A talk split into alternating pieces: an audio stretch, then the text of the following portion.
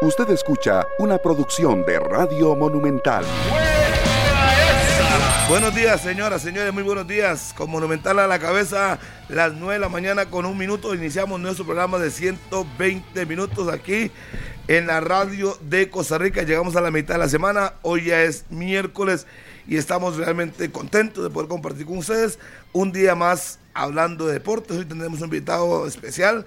Ayer el tema del último bloque fue bastante caliente, obviamente pues habrá reacciones con respecto a lo que pasó en el último bloque. Ya Saprissa se prepara para su juego del próximo fin de semana, igual hace San Carlos y serán los primeros dos partidos de reposición para que solo quede uno y que todos los equipos ya tengan 10 partidos hasta el momento jugados mientras se dé el parón. La selección sigue trabajando en el proyecto Gol. Tenemos información más adelante con el señor Estefan Monge. Así es que hay mucho de que hablar hoy en esta mañana de miércoles, mitad de semana. Estamos en la radio de Costa Rica, don Maynor Solano Ruiz. Hola, hola, mi querido Harrick. Buenos días. El saludo para toda la gran audiencia de 120 minutos. Hoy también a nivel internacional en Champions, un platillo buenísimo a las 2 de la tarde cuando el Real Madrid reciba en el estadio Santiago Bernabéu al Paris Saint-Germain y salta la interrogante de quién será el guardameta titular del conjunto parisino.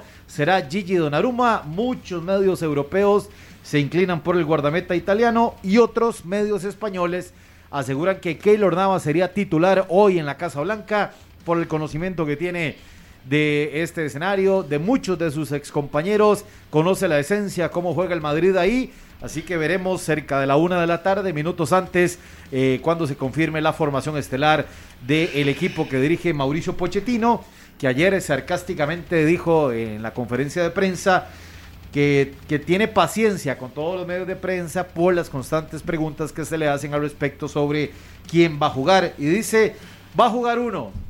Eso dijo el técnico ah, no, Mauricio Pochettino ayer, también de una manera sarcástica, ¿verdad? Para bajar ya un poquito el tema, porque siempre es recurrente la pregunta si será Gigi Donnarumma, si será Keylor Navas, evidentemente por la gran competencia y la rivalidad que han generado pues estos dos eh, guardametas. Ayer en resultados de la Champions, bueno, el otro partido de hoy será Manchester City contra el Sporting de Lisboa, ambos partidos a las 2 de la tarde. Ayer el Bayern Múnich aplastó 7 por 1 al Salzburgo, 8 por 2 fue el marcador global y en Anfield Road el Liverpool perdió 0 por 1 ante el Inter que a pesar de esta victoria con un golazo espectacular de Lautaro Martínez no le alcanza para clasificar a los cuartos de final, así que el conjunto de Liverpool de Jürgen Klopp está también en los cuartos de final de esta Champions. Señor Carlos Serrano, buenos días. Hola, ¿qué tal, Minor? Muy buenos días. Me río porque estaba viendo sus actuaciones ayer en, en Conexión. Entonces me parecieron muy buenas, muy buenas ahí con don Hernán Medford y también con Alonso Solís y Rodolfo Mora bailando tango, durmiendo en, ah, bus. Ahí, ahí estaba viendo las actuaciones. Pero bueno, varias noticias. Quería empezar con eh, una situación en México, ¿verdad? El lamentable fallecimiento del señor Tomás Boy, eh, histórico exjugador y entrenador también mexicano, que eh, lamentablemente falleció ayer martes. Y lo otro, que, me lo, que, que, no era mi idea iniciar con esto, pero me llamó y me captó, porque me llama mucho la atención, no sé si ayer habíamos hablado al respecto, pero repasando eh, el diario La Nación, me encuentro con una declaración de Brian Ruiz que me parece muy interesante, muy, muy interesante, con respecto a Manfred Ugalde, donde Brian dice, cita La Nación, sí he intentado con Manfred, pero él sinceramente no me dio pelota. Entonces uno acepta esa decisión. Y aquí, y cierra, cierra las comillas de lo que dijo Brian Ruiz quien recalcó que guarda respeto por lo que sucedió, cita el diario La Nación. Pero yo aquí a lo que quiero ir es al, punto de la situación, ¿verdad? Que, que qué lamentable y qué mal que no ni, ni, siquiera se deje asesorar por un histórico exjugador, y no hablo de, de la selección, un histórico exjugador del Twente, ¿verdad?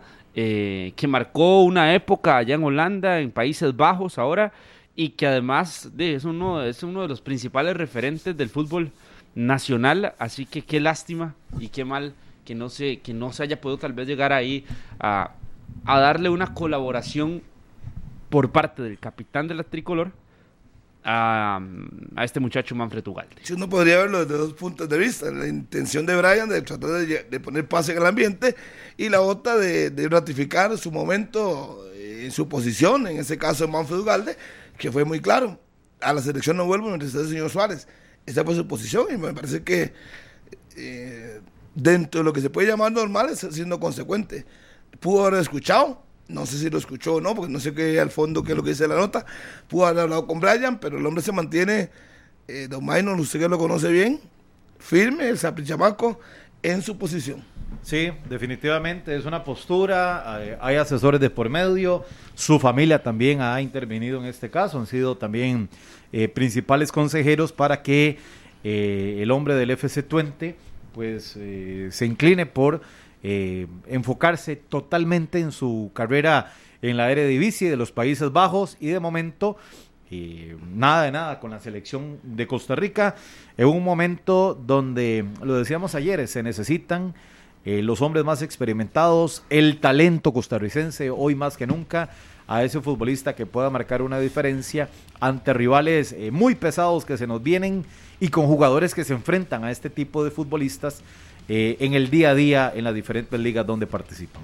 Bueno, ya estamos haciendo el contacto, porque... Ok, perfecto. Ya, ya casi, ya casi vamos con Esteban Campos, que es el médico del Deportivo Saprissa, para ampliar este tema de eh, las lesiones que se han presentado en el Deportivo Saprissa y se explicará cuál ha sido el proceso con la mayoría. Algunos venían lesionados de selección nacional, otros por circunstancia de partido, rodillazos, entradas fuertes de los rivales, los han sacado de competencia y eh, también eh, los casos COVID que Y, se han presentado en sí. medio de recuperaciones de jugadores del Deportivo Saprissa que han retrasado pues esa dada de alta por parte del cuerpo médico de los morados. Sí, como lo decíamos y lo decía ayer, eh, es como ejemplo, el caso de Ulises. Es que él no tuvo un- una recaída de la lesión, fue la otra pierna. Eso es lo que Sí, pasa cuando pasan días y de que usted no juega y pasa tiempos y horas y meses y eso sucede. Es un tema que se las trae, obviamente escucharemos al doctor En cinco minutos cuestión. estará listo el doctor. Ok, Will. y como le decía, por ejemplo, yo, yo hoy en la mañana venía pensando, decía, antes decía libro y doble stopper, ahora línea, línea 3 o línea 5, y al final de cuentas lo mismo, porque al final de cuentas, si usted habla libro y doble stopper, queda un hombre libre, Sí, que la los línea dos- de tres. la línea de tres, uno que queda libre, y los dos carrileros igual, o sea, son modificaciones de términos, pero al final viene siendo lo mismo. Lo que sí ya cambió era aquel que jugaba cuarto defensa, era línea de cuatro, solo que antes se, se llamaba Y uno, y uno- el, y- el cuarto claro, defensa. y uno quedaba libre. Si uno hacía la cobertura, si el stopper salía a hacer la cobertura, Exacto. el otro central, Pasaba a ser el libre. correcto, le cubría la espalda, por llamarlo y para que se entienda de alguna manera. Pues yo decía ayer a ustedes que los términos han cambiado, pero al final de cuentas viene siendo lo mismo. Y ayer me porfiaban que no, que el readaptador y que es distinto, que estudió medicina y... Bueno, y- pero ayer también lo vimos, ¿verdad? El adaptador Sí. físico es un preparador Es físico mismo. especializado en lesiones. Exactamente. Sí, exactamente. Entonces tiene que llevar las cargas de, de acuerdo a lo que cada futbolista necesita. No puede hacer un entrenamiento parejo para todos. Porque no, es lo mismo. O sea, si usted tiene tres futbolistas lesionados, uno con desgarro, Por otro eso- con rodillas, no puede hacer el mismo entrenamiento. Por eso yo me he ido mucho al tema individual, de que cómo depende esto eh, de cada caso individualmente, de que todos tienen también eh, muchos aspectos de, pues, diferentes, la gran mayoría. Entonces, por ejemplo, si yo me lesiono A y usted también se lesiona A, puede ser que yo por, por mis condiciones, Biotipo, su por mi biotipo. por mis condiciones, lo que sea, duro tres semanas y usted por su biotipo y sus condiciones dura eh, menos o un poquito más. Semana Es que y media, todo por puede, ejemplo, sí, todo sí. puede cambiar, todo puede variar.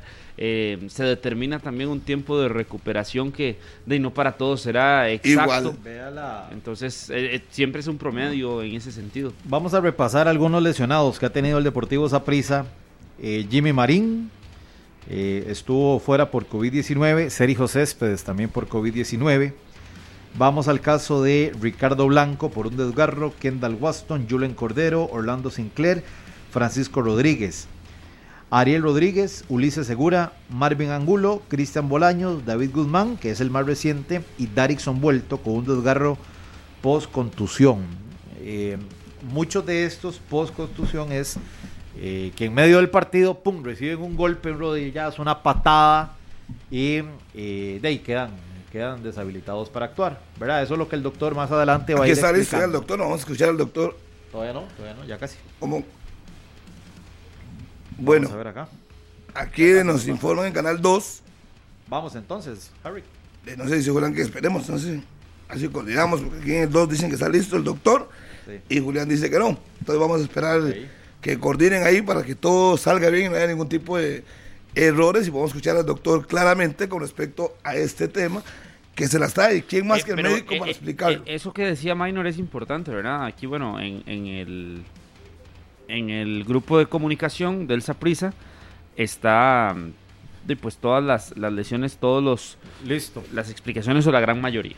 Sí, a esta hora, 9 de la mañana con 12 minutos, hacemos contacto con el doctor Esteban Campos, coordinador eh, importantísimo de la parte médica del Deportivo Saprissa. Doctor, ¿qué tal? Buenos días, bienvenido a 120 minutos para aclarar y para conversar sobre el estado físico y médico de muchos de los jugadores del Deportivo Saprissa. Buenos días.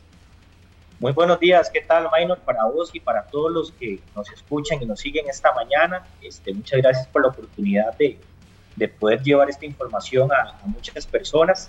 Este, y bueno, estoy para servirles, como siempre, aquí en el área médica del Deportivo Saprissa, pues eh, estamos siempre a disposición de todos ustedes. Doctor, hagamos un repaso de, de los futbolistas que ya están cerca de ser dados de alta. Me parece que Ricardo Blanco eh, es el que está más cercano y lo de Orlando Sinclair que se ha eh, retardado un poco. Sí, va- vamos a ver, Minor, hay cosas importantes y, y aprovechando que, que tenemos esta oportunidad, eh, yo veo que muy frecuentemente en lo que se comenta se trata de hacer una analogía entre área médica y área física y yo creo que hay que diferenciar muy bien qué cosas son temas médicos y qué cosas son temas físicos, ¿verdad? Porque ya tú cuando me dices cuál es el estado médico y físico de los jugadores, bueno, yo te puedo hablar del estado médico de los jugadores. El estado físico pertenece a un departamento diferente eso es importante aclararlo. ¿Por qué? Porque no podemos combinar dos cosas que obviamente en la práctica real trabajan, ¿verdad? En armonía, pero que son áreas diferentes, ¿verdad? Entonces, eso es lo más importante. Cuando hablamos de la parte médica, es la parte médica del jugador.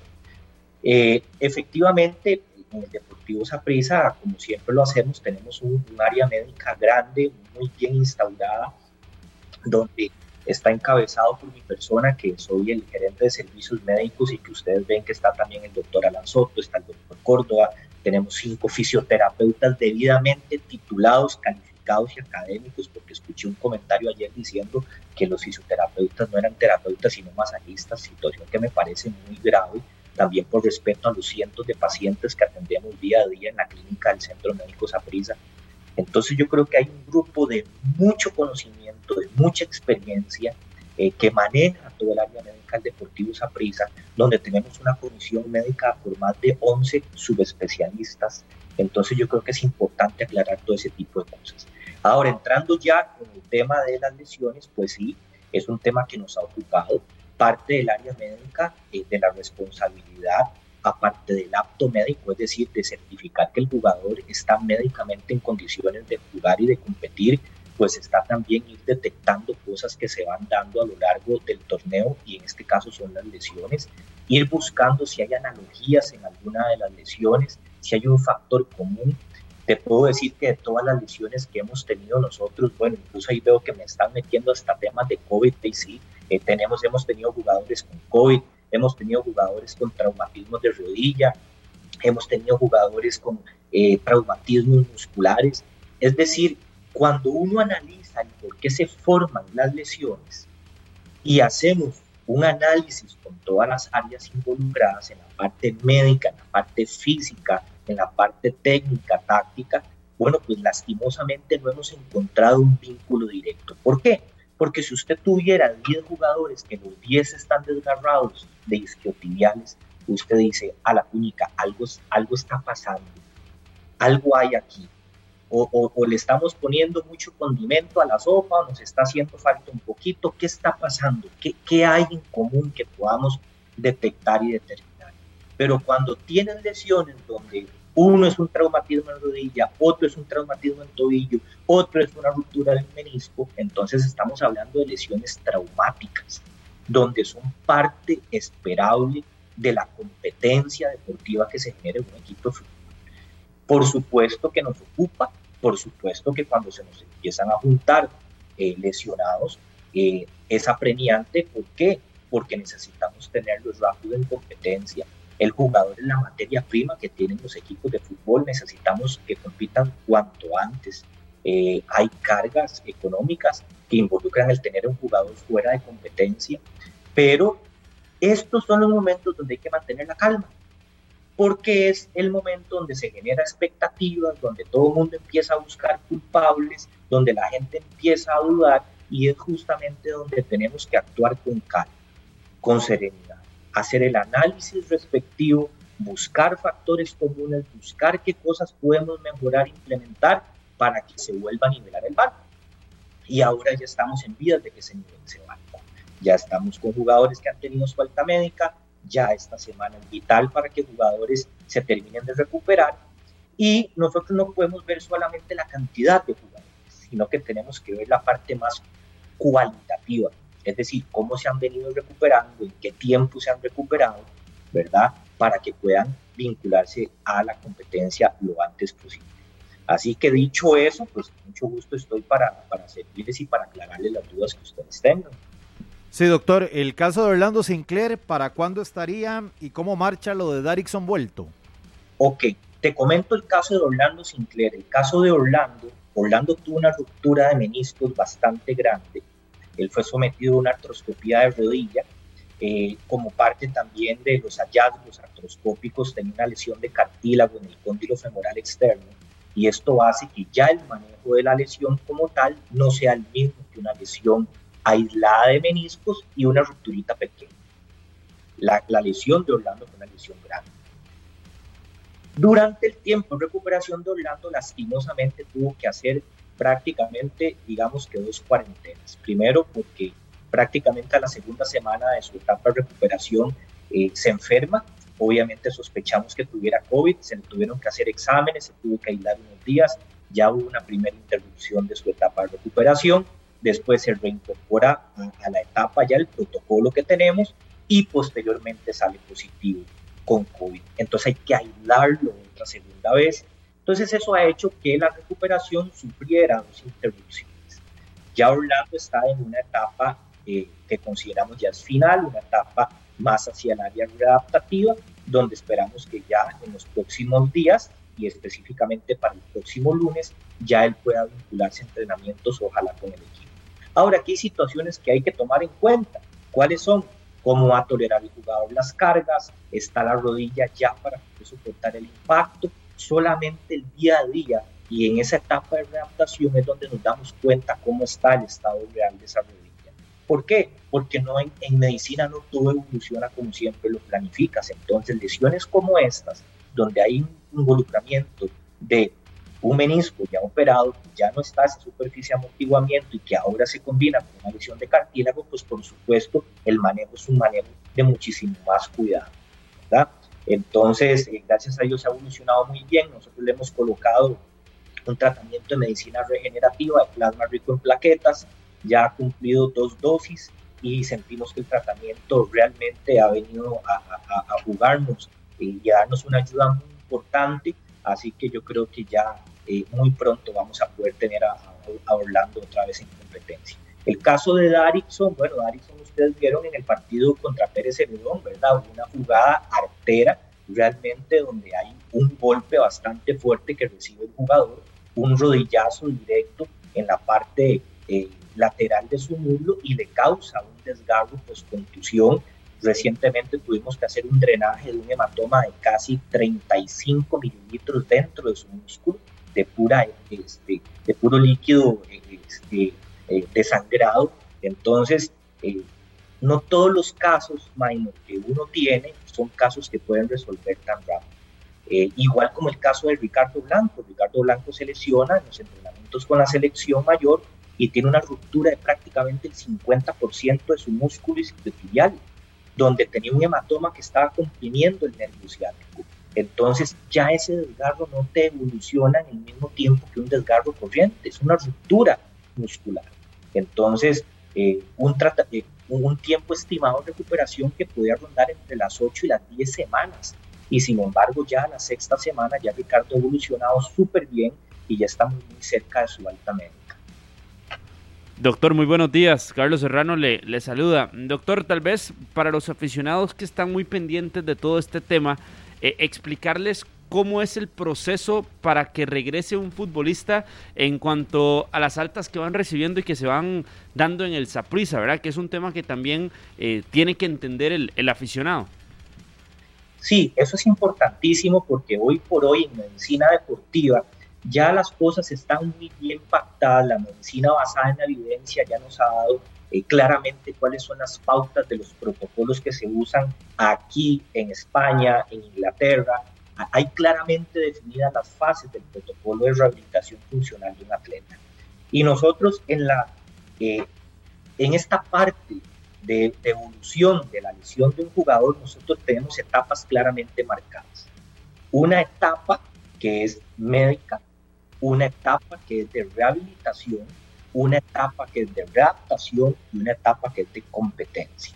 Entonces, el deportista pasa prácticamente por tres altas. Una alta médica, que nos dice que ya su lesión quedó cicatrizada. Una alta deportiva, que es cuando ya cumplió su etapa de readaptación, ya hizo trabajo en campo, ya volvió a retomar los argumentos físicos necesarios básicos para competir. Y la otra es una alta competitiva, que la alta competitiva la da el coach, la da el entrenador, la da el ministerio. Entonces, se tienen que respetar siempre las tres altas, el alta médica, el alta deportiva y el alta competitiva.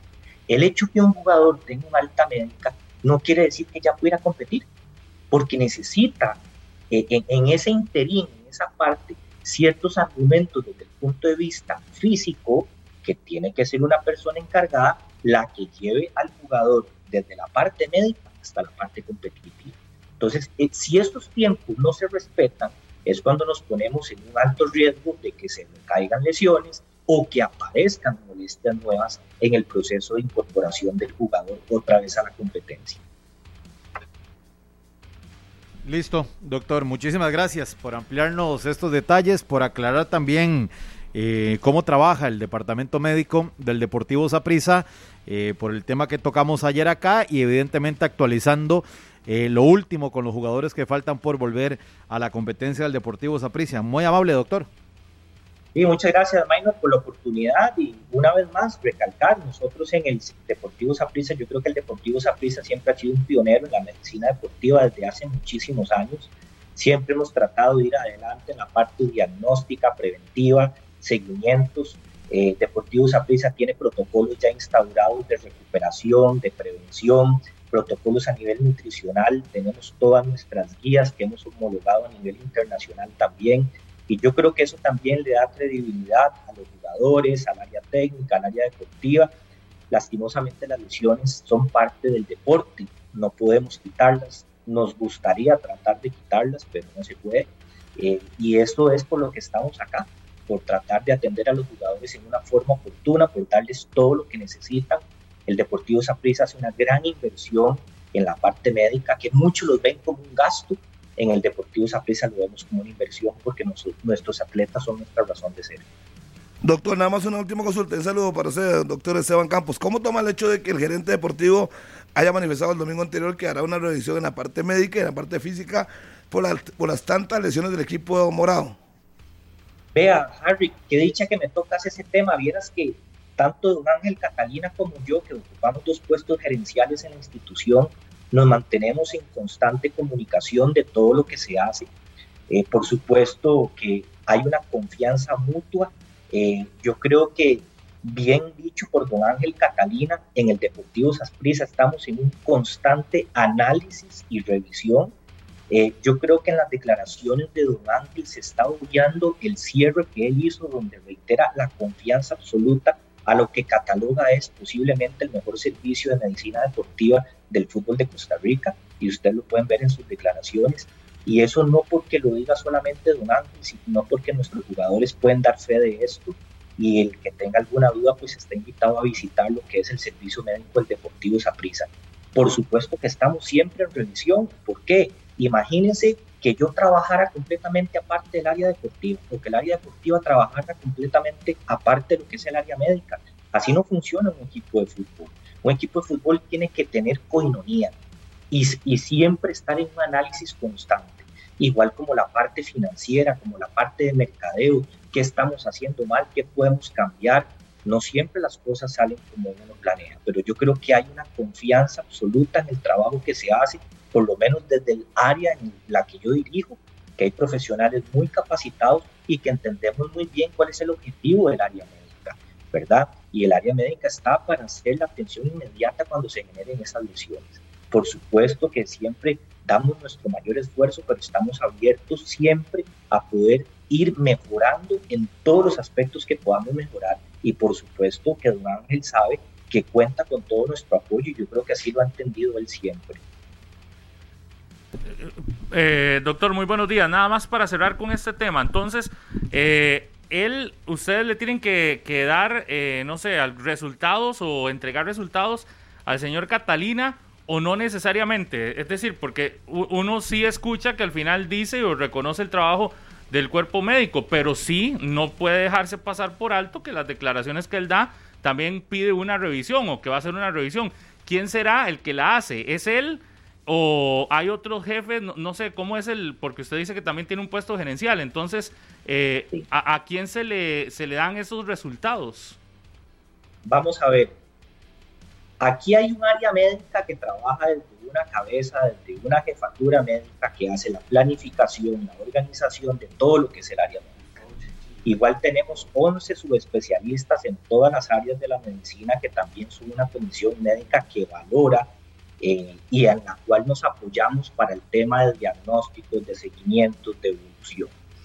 Hay algo muy importante en esto y es, vamos a ver, Imagínense que yo como médico me digan que tengo que valorar el trabajo de Patricio Altamirano, que es el jefe de prensa. ¿Cómo voy yo como médico a evaluar el trabajo de Patricio Altamirano si yo no soy periodista? Entonces, en el área médica, el área médica es un área que es valorada, analizada por especialistas, que por supuesto trabajamos de la mano y en coinonía con las áreas a las cuales nosotros le prestamos el servicio. Y para eso, por supuesto, que nos reunimos con don Ángel Catalina, hacemos revisiones de los casos, cuáles son los diagnósticos, cuáles son los tratamientos, cuáles son los tiempos de evolución, eh, por qué se están produciendo algunas lesiones, qué cosas consideramos importantes necesitamos revisar. Entonces, todas las áreas, igual como don Ángel tiene la parte física también, pasa sus informes, usamos última tecnología para el manejo de los jugadores, entonces cada área es responsable de que lo que se genere ahí sea lo mejor para la institución, ¿verdad? Y nosotros, por ejemplo, te explico, nosotros tenemos una reunión semanal con toda el área médica donde se hace toda la planificación, cómo van los casos, cómo van evolucionando, se le pasa un informe siempre a la gerencia deportiva y al cuerpo técnico de cómo va evolucionando cada uno de los casos. Entonces se mantiene una comunicación constante, profesional, como se tiene que hacer en equipo de fútbol, ¿verdad? Y por supuesto que siempre hay cosas que se pueden mejorar y que se pueden corregir y que se pueden eh, transformar para siempre tratar de ser lo más profesional. Así que en el Deportivo Saprissa lo hacemos de esa forma. Ok, pero entonces lo que entiendo es que en esa reunión gerencial es usted el que tiene que presentar el informe que está pidiendo el señor Catalina. Vamos a ver, en este momento don Ángel no está pidiendo ningún informe. Nosotros tenemos reuniones constantes de todo lo que el área médica hace por nuestros jugadores y por nuestros atletas. Eh, si en algún momento nos solicita el informe, pero es que no lo tiene que solicitar, es que nosotros nos reunimos periódicamente.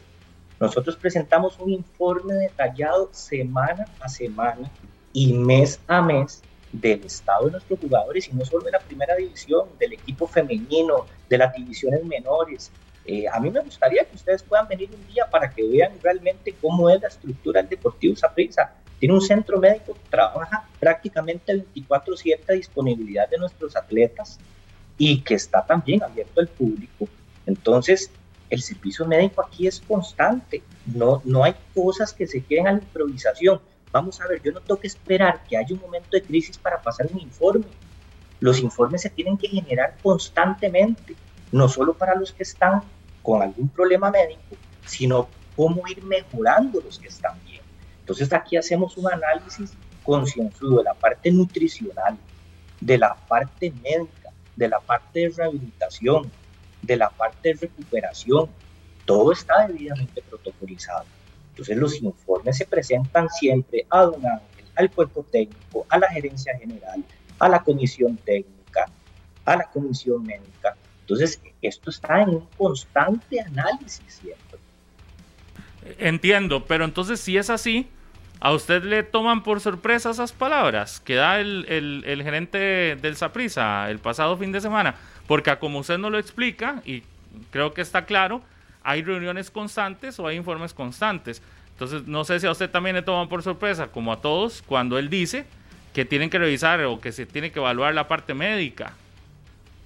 No, para nada me toma por sorpresa, para nada. Yo creo que es parte de los análisis que tiene que hacer.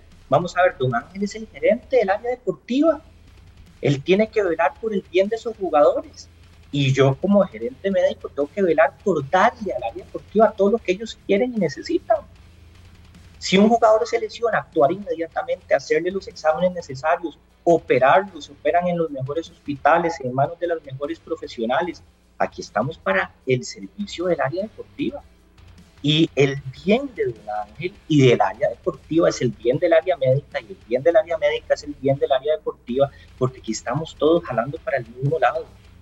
Y entendemos que hay momentos de crisis, así como hay crisis deportivas, hay crisis en el área médica, cuando hay lesionados. Pero dígame usted una cosa. ¿Tiene responsabilidad el área médica que llegue, por ejemplo, en el partido del domingo y le peguen un planchazo a Francisco este, Rodríguez y le hagan un hematoma en la pantorrilla. pues por supuesto que no.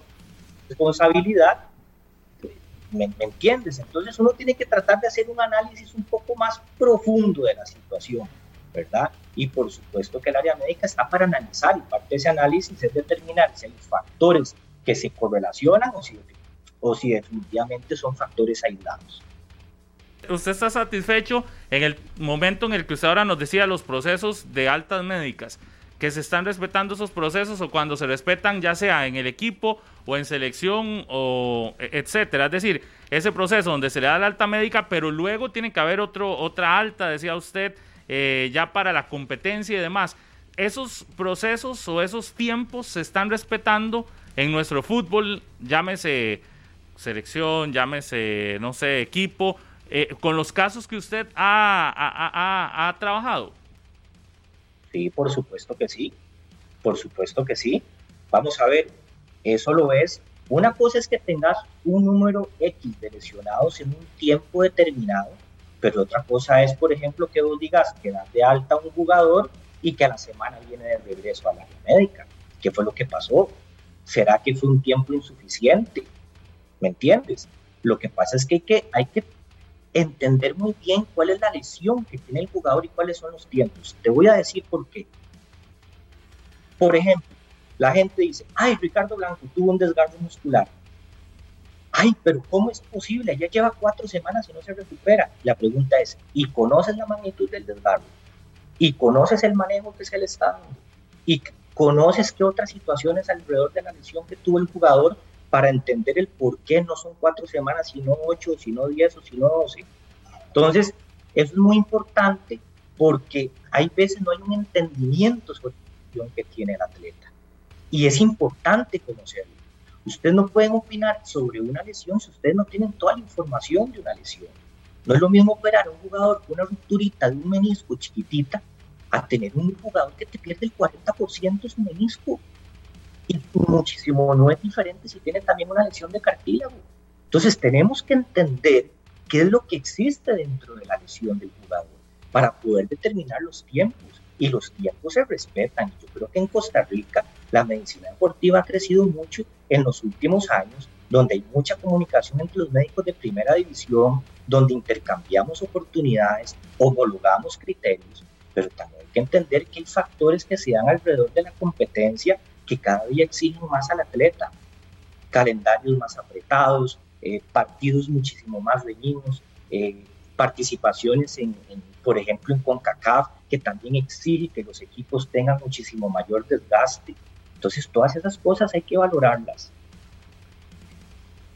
Perfecto. Doctor Esteban Campos, muchas gracias, muy amable.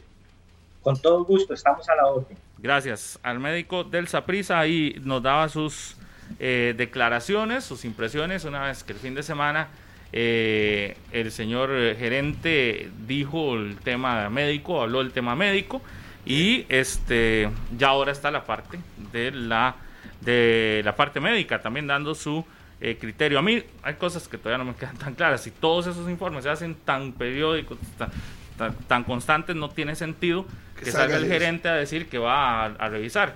Pero bueno, se, se respeta lo, y, si, y no, digamos, hay que creerle al señor Esteban Campos lo que dice porque él es el que está ahí adentro, pero lo que no concuerda es que si todo eso se entrega cada semana, ¿por qué sale el gerente del equipo a dar esas declaraciones el, domingo anterior, verdad? Sí, como que si ya esa información está, Exactamente. Porque tienen que salir a decir que, tienen que revisar y demás. Porque públicamente pide cuentas, en otras palabras. sí, y yo no sé, pero, por ejemplo, es muy difícil, eh, no sé, eh, meterse a opinar o a, o a, o a exigir resultados de algo médico. Es decir, la parte médica no se, no se pone en, duda. y ni se puede poner en duda. ¿Por qué? Porque ya es, la parte de la salud, es la parte, es, algo, entonces, los especialistas en el campo son los que tienen que definir y son los que tienen que revisar eh, si, se, si se hace realmente el trabajo bueno, el trabajo como y, al resto lo que nos toca es esperar los informes. Eh, eh, Ojalá todos los informes fueran tan detallados como lo hace hoy el doctor Campos, ¿verdad? Eh, y no solo que se ponga, tiene tal cosa y listo. ¿Usted sabía lo de Sinclair, Pablo? Perdón. No. Que tuvo COVID y que por eso se retrasó la, la recuperación. No, que tuvo COVID dos veces. No lo sabemos. Sí, por eso. Porque, porque no se comunican muchas de las cosas. Porque ese es el, ese es el equipo que tiene si no el peor, uno de los peores departamentos de comunicación de este país. Y yo lo vuelvo y lo repito cada vez que se puede. Es de los que menos informa. Pero bueno. Sí, eh, eh, está claro que... Um, Un saludo ahí para la gente que, se, que, que, no le gusta cuando yo digo esto, pero es que es claro, es decir, yo veo, se le hacen preguntas a la gente de prensa y veo cómo quedan en, en, en ¿cómo se llama? En visto, así. Y esto es real. Y no es una vez, es un montón de veces lo mínimo es responda a una pregunta, lo mínimo es de una información. igual, ojalá todo fuera tan claro, tan claro como lo acaba de hacer el doctor Campos. La información clara, concisa, y entonces tenés ahí también el criterio. Igual no me parece que uno tenga que entrar a discusión si alguien está enfermo o no está enfermo. Eso, usted no puede decir. Pero el conocimiento, Pablo, el conocimiento. Eso no se puede poner entredicho nunca, porque eso no es. Eh, el conocimiento del caso de cada jugador, y este, a mí sí me sorprende mucho lo de Orlando Sinclair, pero estás hablando de que si tuvo dos cuarentenas, cuánto dura cada cuarentena también. Y a, Orlando Sinclair, eh, que había hablado con los medios de comunicación en el partido contra San Carlos a inicio de torneo, se decía no fue contra la liga, que estaba en, el también, también habló contra, también habló contra, contra la liga a medios radiales, me parece, y contra San Carlos había estado por ese sector. Eh, sí, porque en televisión, digamos, en, material de, del día a día de esa prisa no lo hemos visto. Pero yo lo que digo... desde el torneo anterior no tenemos una declaración de Orlando Sinclair de cómo marcha su recuperación. Sí, sí, pero, pero estuvo cerca del, del, área ahí de prensa y se mencionaba que ya estaba muy cerca de regresar. Y el partido contra San Carlos fue el primer partido del torneo para Saprissa. Y estamos ya en marzo y todavía no teníamos conocimiento. Entonces, cuando usted llega y explica esta situación, usted dice, di entonces. Pero esto sí lo sabe el gerente. Pero por eso, uno no, ¿cómo uno no, no, no, por eso, por eso, estamos de acuerdo. Vamos a comunicar o hacer una nota de Sinclair y su estado de recuperación si no se tiene la versión oficial. ¿Y cómo nos dimos cuenta de los Bolaños? En el partido, cuando ya iba a empezar el partido, que mandaron un uniforme después de las alineaciones, que bueno, ¿dónde está Bolaños? Porque no está. Por ejemplo, pero todo eso sí lo tiene el gerente. Entonces, aquí es donde uno no entiende por qué sale a decir lo que dice. Si tiene toda esa información. Porque él sí la tiene. Sí, debe saber. Bueno, en teoría, eso es lo Debería que comunicarlo dicen, ¿verdad? antes. No, es que es lo que dicen. Si cada una vez a la semana se entrega el informe, de- todos están claros. De, O sea, que no, el- no puedes exigir que Sinclair juegue si ha pasado todo esto. Que le sucedió en no sé cuántos días. No, desde que terminó el torneo, Pablo, a- Anterior, a, sí. Sinclair lo operan cuando Saprissa prácticamente queda eliminado. Bueno, pierde la final contra, contra el Club Sport Herediano. Dos días después lo operan. Y a partir de ese momento, ahí saque cuentas. De, de la final a hoy, cuánto tiempo ha pasado. Y De casi tres meses. Por eso, y Orlando Sinclair, nada, nada más se actualiza. Es, continúa la recuperación. El Continúa domingo, recuperación. el domingo se dijo que estaba en recuperación. El 19 de febrero se dijo se reintegra a, las, a, la- a los entrenamientos la próxima semana.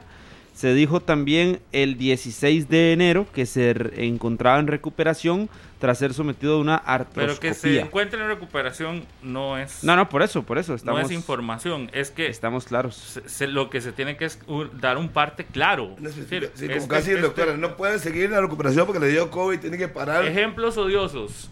En Alajuelense se lesionó Celso, se dijo qué tiene, han ¿Y ido tiempo? revisando, han ido entregando cada cierto tiempo cómo va su proceso de recuperación y hasta cuánto tiempo iba a estar fuera o no. Eso es sencillo. Sabes qué es lo que tiene, vas viendo el proceso, que no solo lo, lo- te lo pasan, sino que vas viendo el proceso y te dicen cuánto tiempo estará, estará fuera el, el- el jugador. Pero bueno, ese es otro tema. Ahí estaba entonces la, la situación de, del Saprissa, la situación médica, entonces ya se están recuperando algunos y como bien claro lo dice el señor Esteban Campos, eh, hay, hay etapas en el proceso de recuperación que se tienen que ir también quemando. No puedes adelantar una etapa para que se pase a la otra. No. Eso tiene que ir en un proceso. Por eso es que cuando eh, ponemos en duda o se pone en duda si algún jugador puede estar o no puede estar eh, listo para actuar, es cuando no sabes si el tiempo eh, que te dan de recuperación incluye ya todo el proceso también, todos los demás Físico. procesos, demás es el físico, físico, eh, el de competencia, Ah, porque ah. puedes estar un mes fuera, pero Yo lo eh, puedo ver de alta a usted hoy, Pablo, y que se comunique. Pablo Guzmán fue dado de alta hoy. médica, Médica, médica, alta, médica. Ajá. Así que- Eso es que el doctor revisa, comprueba que médicamente ya está apto para volver a integrarse a los Pero de entrenamientos. ahí tiene que ir Claro. a la otra, a la física, Ahora viene la más importante, la de competencia. la parte física Y luego de la cómo el preparador va llevando al Exacto. futbolista hasta, hasta su tono ideal de, de- de competencia. Y, y el preparador eh, es el encargado de darle esa alta para que después Claro. sea la alta competitiva, que es donde ya puede estar en coach. cancha. Y que tiene y que decir, presentar bueno, sí, también el informe físico de que Carlos Serrano ya está apto para competir físicamente. Que ese es un informe que nosotros nunca hemos tenido, Ah, que no. ya un futbolista está apto físicamente para regresar, según el método que utiliza el Saprissa, que era explicado por el doctor Esteban Campos. Pero, pero uno lo ve cuando ya está en el banco. no le dicen cuánto Por tiempo. eso, no, no, pero- Uno lo ve ahí y no sabe si eh, de la noche a la mañana una semana fue No, pero si usted tiene, si usted tiene un met- una metodología con un, digamos, con un cronograma de cómo es que usted va a ir recuperando, entonces parte de esa cronología, ok, se puede decir, está, ya tiene la alta médica, pero todavía se mantiene en una recuperación en práctica física y todavía está tomando de, pues, el, el- el nivel para poder tener ese alta competitivo. O sea, es- yo creo que es un poco de, De todo. de decir las cosas. Las 9 de la mañana con 45 minutos. Esto es 120 minutos. Ahí puse en mi Instagram una cajita para que nos escribieran de dónde nos están viendo, dónde nos están sintonizando esta mañana. Dice Willy, el chef Willy, que desde Sabana Sur ahí trabajando y viendo 120 minutos. Saludos para nuestro amigo. María Espinosa dice, desde la Cruz de Guanacaste, saludos. Carlos Víquez debe ser. Cartago, siempre conectado con 120 minutos desde Cartago. Hernán o Ers, eh, Hernán Efraín debe ser. Hernán Efraín dice que desde Acerrí. Este Nicolás nos pone desde Escazú una pena para el campeonato, una pena que se pare el campeonato por la C, le dice Hernán. Gao, saludos a Gao, dice, desde la redacción de Repretel, aquí viéndolos. Saludos a Gao, nuestro compañero allá en Noticias Repretel. Steven Pérez, mi gran amigo, dice desde Alajuela. Saludos a todos los que están en esta mañana Un saludo muy en 120 minutos. Dice Mauricio V desde San Ramón, BJ desde San Joaquín de Flores. Pongan a Carlos a pelear un rato, dice este No, ando con ganas. Cris desde Guanacaste, Jorge V desde el trabajo, desde mi trabajo en Heredia, fiel oyente siempre. Juanjo Castillo en circunvalación camino a Escazú. Camilo Albrete dice a la Carpe Anthony Fallas, saludos desamparados, saludos Juan. Eh, Pierre André dice San José, Costa Rica. Bueno, qué montón de gente. Saludos a Houston, Texas, ahí. mi buen amigo que hoy cumple años, Roy Lee Lassiter. Oh, bueno. Saludos para Roy, que cumple años de parte de toda su familia, en especial de su esposa, Wendy. doña Wendy, Qué buen jugador. Ari y la niña. Dice Allen Valverde. Estoy desde Santana esperando que Carlitos los ponga en su lugar. Que los útiles. Aaron Bonilla desde Grecia, A usted, siempre los como escucho. siempre, don Maynor Solano. Ya lo calentó. Juanca Carranza, Carranza desde Ohio. Rosy dice que desde Desamparados. Al maliguista don Ronaldo Hernández dice, soy el maliguista, salúdame por favor. Y también para Max Montero en el bus de la Herediana, trabajando ahí. Oiga, se puso rudo esto. Vea qué cantidad de gente. Ahí está una cajita en las historias, Minor. Sí. Usted que, que no sé, que siempre responde. alerta. Ajá, ahí en las historias de Instagram, arroba Pablo Gus. Ahí puse una cajita Sí. para que ahí Comente. pongan de dónde. Como informe al dato, Joseph Fernández, que dice desde la redacción, Ay. conectado. Ay, Ya qué lindo. Desde, desde Nicaragua dice aquí Nixon Desde la redacción y, desde la redacción y sin bañar. ese es un tipo inteligente, Joseph Fernández. Al dato, Y está fuerte. Ahora es CrossFit, pero en serio. eh, claro. Y él sabe dónde tocar la bola, él sabe cómo tocarla sin No sabe, muy duro. no sabe, no sabe, no es CrossFit, eso es funcional. porque si no, Un saludo hasta Nicoya para don Armando Álvarez y para Jason Cervantes en Estados Unidos también ahí. Hay gente a la que no le gusta que sostenga o que detengan el campeonato nacional por la CL. Ah, De verdad, y he leído varios. Hay Claro. gente que dice, no, hombre, pero ¿para qué? ¿Para qué se detiene? Es, es aceptable también, pero es que este es el último chance que se juegan todo el mundo para ir al mundial. Entonces, aquí es donde se toman las medidas o las decisiones que van en ese sentido, en ver si con este tipo de, de medidas, de decisiones y demás, se le, se le da el tiempo necesario, se le da todas las condiciones necesarias a la selección nacional para que pueda ir al mundial. A algunos no les gustará, claramente, a otros sí. No sé si hay equipos a los que no les guste tanto. eh, y yo creo que donde lo van a sufrir es eh, después, cuando tengan vuelta. que jugar cada tres días, porque vendrá un cierre de campeonato tan fuerte que eso es lo que yo creo que más fuerte. pone a pensar a, todo- a todos los que no tienen planillas tan amplias, porque serán partidos cada tres días, muy probablemente competencia. Usted juega sábado y vuelve a jugar martes, el otro juega domingo y vuelve a jugar miércoles, el otro juega miércoles y vuelve a jugar el sábado, y así, por lo menos unas tres, cuatro semanas donde van a tener que meter un montón de partidos en pocos días, pero ya, ya, ya eso es sabido, porque aquí lo que se está es jugando una clasificación al mundial. Si estuviese en este momento el campeonato jugándose, no podría estar hoy el entrenador de la selección con este grupo de jugadores, que fue cuántos los que convocó, más de 20, 24. 24. trabajando. Porque usted cree que un equipo aceptaría entregar varios de sus futbolistas, 6, 7, 4 jugadores de su planilla y otros con menos eh, recursos, entregar las dos figuras que tiene, la figura que tiene en su planilla para que se pueda eh, preparar la selección. No, porque después estarían en competencia. Yo creo que es lo, lo más sensato, pero estando claros que eh, también un parón de estos enfría un campeonato que, que estaba empezándose a, Calentar. a calentar, ¿no? Lo que yo creo que, digamos, eh, al ser la, la base de la selección hoy día del torneo local, sí se justifica. Porque es del torneo nacional, entonces ahí sí yo podría eh, apoyar. Son siete del equipo titular que juegan en Costa Rica, entonces yo creo que sí tiene sentido. Más y- o menos siete. Y por ahí. Y afuera están el Keylor, está Joel, está el lateral de la izquierda. Matarrita. Gamboa, Matarrita. Gamboa no ha estado. Entonces, No, pero lo van a llamar. Bueno, digamos, a, a hoy, Eso dicen. Duarte. a hoy yo pongo Calvo. cuatro. Yo pongo cuatro de aquí. La. ¿Ustedes ven que a Gamboa no lo vayan a llamar? No, Yo creo que- todo el la rato Sí, va a estar. Ojo, va a estar en la convocatoria. que venga. Que venga es otra cosa, pero debería estar en el llamado. Debería, no, no, que debería estar en el llamado es, es, es cierto, pero ¿Cómo que es no cierto? hay, di, porque es lo obvio, minor. No, por- no es tan obvio porque no, estuvo en los últimos y estaba Claro, jugando. pero que debería, por condiciones, por lo que ha aportado, por no, su eso todos lo historial sabemos. en selección, es obvio que debería estar en el llamado. No me Sí, quite no. mi frase, por favor. No, no, no, por eso Sí, se es la que lo- por eso, copiar en todo. por eso la Eh, recalqué. eh, lo- por eso lo la quiere copiar en recalqué. todo. Pero, O sea, no, no, pero déjeme, estilo. déjeme hablar, déjeme hablar. estilo.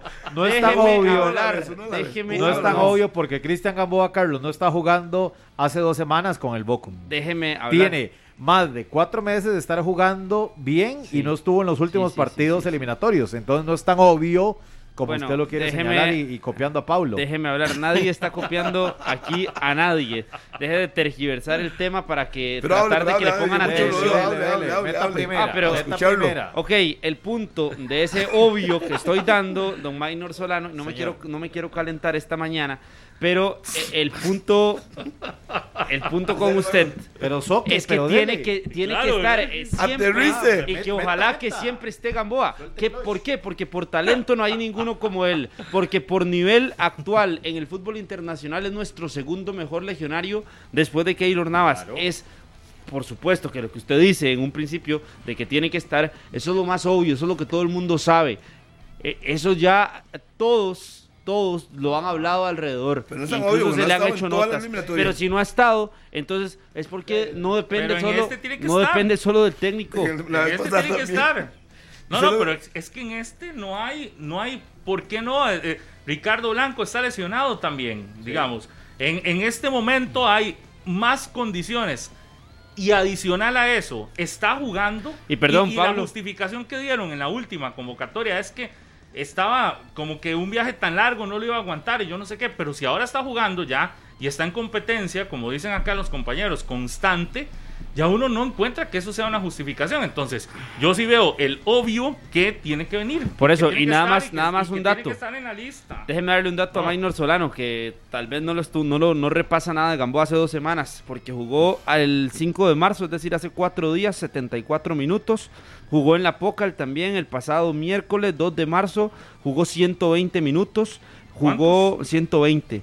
Eh, porque el partido tuvo tiempos extra. Así que, Bien, venir a bien, decir que no jugó bien. hace dos semanas es falso. ¿Quién es dijo negativo. eso? No, que Usted jugó dos dijo. semanas seguidas, Ponga atención, que tiene más de Ay. dos meses de estar Que jugando. tiene dos semanas sin jugar. ¿Quién dice?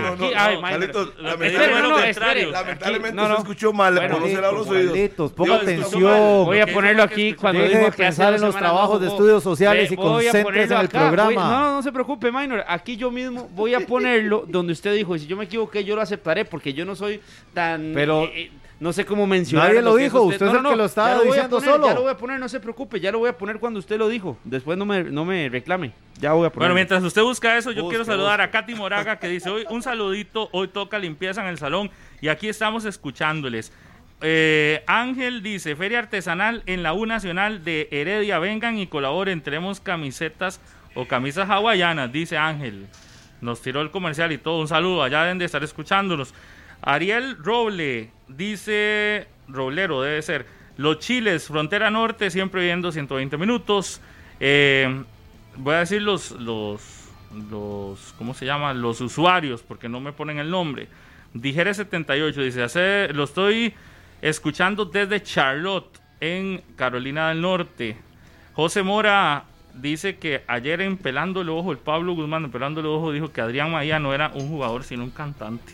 Oh. Mike Bahía, Mike Bahía. Sí. Dice, los escucho desde Filadelfia, Guanacaste todos los días. Saludos a Robert Emanuel Cuero. También aquí está, saludos desde Control de la Cuesta para Sileni. Ella es mi madre y nunca se pierde 120 minutos, dice Anthony Olmos. Joseph Salas dice, desde Alajuela para el campeonato, tre- parar en campeonato tres semanas es un abuso. Desde San José Centro, Agui Rojas dice también. Isaac Alejandro Harris, saludos desde Liberia. Isaac Harris dice. Vanessa Granados desde Ciudad Colón. se volvió loco el Instagram, todo el mundo mandando sus mensajes. José Barquero también a la abuela. uno de Costa Rica, de las 9 a las 11 de la mañana. Es Harry, obvio ahí en la, que se ferre- dispare. en la ferretería en Alajuela ahí José Barquero nos está escuchando junto a todos los compañeros, así que un saludo para, para para- todos ellos. Y Luis Mora desde la calle dice, aquí los voy es- escuchando, trabajando. Y desde Nicaragua para mis compañeros de Nicagas, dice Sal- Rodolfo Salazar. Un saludo para Merlin Villarreal, que le manda un gran abrazo a Carlitos Serrano. Dice que no pelee Carlitos. No, aquí, y aquí lo que ponen es, qué dicha que ya calentaron a Carlos, pero... Dice el Dani, acá. le está lloviendo a Carlitos. Así que, y ahí sigue buscando, no lo va a encontrar porque no lo dije. Señor, No, es que se escuchó, tal vez lo escuchó así, Sí, sí. pero no, no fue eso. Es- es- todo eh, el mundo claro. Entendió. Todo el mundo entendió menos Entonces- usted, señor Serrano. ¿Ustedes tienen alguna duda de que el nombre de Gamboa vaya a estar? Ya debe estar preconvocado, pero el que esté preconvocado a que venga, yo lo veo muy Ah, lejano. Pero mí- ¿por qué no va a venir? ¿Por él? ¿Él no va a No, no, no venir, por él. Pablo, a mí me No, generó duda no por la, él. la- la reacción de la bala Gómez ayer. Ayer, Sí, lo que dice. exactamente. Sí. Ahí es donde me queda como la duda, depende del técnico. Y, y, Y, y dijo, decía- es que ese no es un tema mío, Sí, es más del, el del- rostro del- de la bala Exacto. como que no estaba muy convencido que si, que si sí o no. Y decía, no es cosa No, mía. pues, ¿cómo no va a estar convencido? Y si él es asistente, él está también para que diga. Y No, le no, dirá. Yo estoy de acuerdo, yo estoy de acuerdo en que venga. Tal vez al el sí se lo entrenador dice. No, ve, pero la bala ayer debió haber dicho, yo estoy de acuerdo que venga, a no ser que él no Ah, quiera. Pablo, es que de No no políticas compara de nunca. comunicación de los cuerpos técnicos a la hora de dar declaraciones. De- entonces, sí, pero si solo está para que le diga sí o no al, al entrenador. Sí, hoy lo ocupa la selección a Gamboa. Sí. Y titular, Pablo, es que si viene es para y si lo convocan Y es que tiene que ser titular los tres partidos. Ahí es donde eh, le genera a uno la duda porque Suárez dijo la vez pasada que por el trajín de la, del nuevo formato de la octogonal, Cristian Gamboa, por su situación en la cadera, no podría jugar los tres partidos. Y además que hay, a- al parecer hay un tema con el desplazamiento de vuelos superior a las seis horas de Cristian Gamboa que le produce la, la- la situación en la cadera. Hay más cosas en torno a, una negativa de que venga a que esté presente en, en estos tres partidos. Por, por nivel futbolístico, por lo que está mostrando, por la regularidad que ha obtenido, no hay ninguna discusión que tiene que estar en la lista, incluso, de verdad, titular sí. indiscutible. Yo estoy totalmente de acuerdo con ese Maynor. Tiene que venir y debe jugar titular. Además, no ha estado en toda la eliminatoria. Y hoy lo No. ocupamos más que nunca. Que lo pongan los tres partidos. Si quiere que no entrene, juegue, déle descanso. Y que el partido siguiente va de nuevo, juegue. Porque es un jugador Harry, de dos que, mundiales. vamos a ver, y si lo juega en la. Bundesliga, Pablo, ¿cómo y- no va a estar y- para los tres partidos? Pero es que también Claro usted tiene sí. que verlo por la situación actual de lo que hay en selección, que el lateral Ricardo Blanco eh, está o estuvo ausente en los últimos partidos del Saprissa por lesión y el único que está disponible, que ha sido convocado a selección en esta eliminatoria, es el lateral derecho del, ulti- del último lugar de la tabla y que tal vez eh, se perdió el último partido contra Jamaica por caso COVID eh, y ha tenido algunas Pero situaciones. estaban contentos, Entonces, con, estaban contentos con el muchacho de Grecia. Eh, y no escucho ayer a mí, a mí me la bala hablando de que tenían a Justin ahí. Uno no quiere eso. Que juegue un lateral natural, dos veces mundialista como Gamboa. Es que Pero por eso, es que cuando pero usted ¿sabes tiene una duda cuando usted tiene una balanza, cuando usted sí. tiene una Ah, no, balanza y, usted y y yo. usted mete a Cristian Gamboa en la balanza, eso es como Les poner gana por goleada. eh, no ni por goleada, es que no hay, o sea, la balanza Pero- se, se, se desequilibra al Tiene que 100%, estar, no ya. se pierde la balanza. Sí. Pero ellos, ellos están felices. Sí. ¿Quién? El cuerpo técnico. ¿Quién es más? No, Para mí debería estar. No hay discusión. Yo los veo preocupadísimos. Yo no. ¿Quién? ¿Dónde ve la felicidad? Pero ¿dónde usted, ¿dónde usted ve la felicidad? ¿De, de, de dónde sale o dónde radica esa felicidad que usted cree que existe en la No, yo no sé Cuando si me da la respuesta que tienen a, a. Justin Salas, y yo digo, ahí sí, ya como le res- resolvió en el momento por el problema que de Fuller, tienen a Valverde, entonces me dice, bueno, ahí, que están contentos, pero no hay comparación, ningún lateral de Costa Rica, ni Ricardo Blanco, en buenas condiciones, Gamboa, no hay ni uno que le pueda competir de tú a tú al día de hoy. Sí, eso es claro. Pero bueno, pero yo digo, están contentos porque ellos dicen, tengo este y tengo al otro. No, no, pero de estar contento, no, no sé. eh, Tal vez están satisfechos con lo que tienen, pero podrían tener más exacto. si llega a Gamboa, un, más armas. Y en este momento se ocupa si la, si, si, si la UNAFUT y los equipos toman el riesgo de parar un campeonato nacional y todo lo demás, lo que se hace.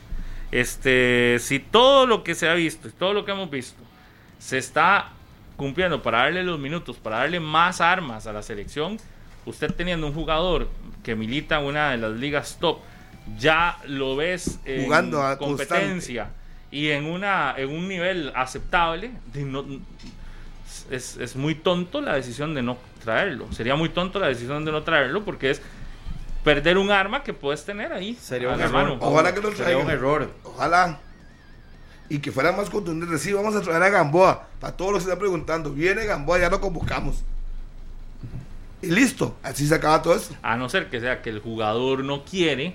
Pues que lo digan. Ya, Pues eso sería otro. el problema es que no lo, hemos, no no, no lo podido escuchar, no, no, no lo hemos podido escuchar a- No habla. con respecto al tema de selección, no habla. No, y se ha intentado, ¿verdad? y se ha Conversar con intentado él por, las muchos vías. medios, pero él no, no quiere no, hablar no. de tema de selección. Por eso, entonces también si no está en la convocatoria habrá que eh, No, no, no. entender. Si, si no está, ya está muy claro. Por eso el el si mensaje no es muy está claro. el día de la conferencia, hay que decirle a Luis Suárez, eh, Luis Fernando Suárez, que explique De que se diga la verdad. cuál es la realidad y por qué ya de por sí la eliminatoria termina.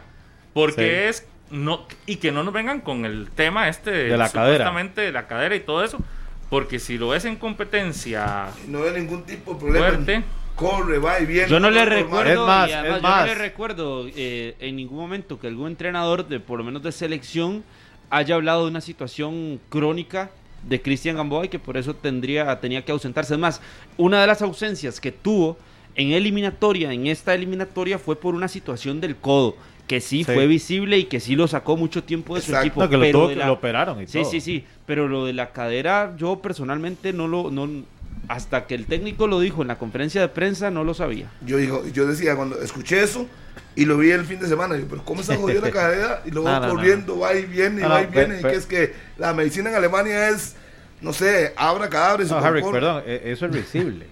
Digamos, cuando uno ve esas cosas y. Sí, es que cuando, cuando yo uno lo- escucha eso y ve otra cosa, uno dice, ¿pero qué, qué está pasando? Yo me quedé creo que la. Fede de Fútbol debe ir preparándole el discurso eh, sobre el tema a don Luis Fernando Suárez. Claro, yo me quedé. Para, para ver cómo, cómo se puede librar y cómo se puede dar una respuesta un poquito más clara, eh, que no genere tanta polémica si es que el lateral derecho definitivamente no va a venir a la selección nacional para estos tres partidos, porque es un hecho que se le va a preguntar, así que, de que vayan Esté pensando en la respuesta más real posible. Que se Sí. le va a preguntar y que se le va a repreguntar y que se le va a tratar de sacar Cuando hasta el hombre, el último hombre con le el dice, tema. le preguntan por Gamboa y él dice, tiene un problema con la cadera. Yo digo, "Ah, qué tirada, qué mala suerte la de Gamboa. Sí, se lesionó. Yo- claro, fue lo que yo pensé.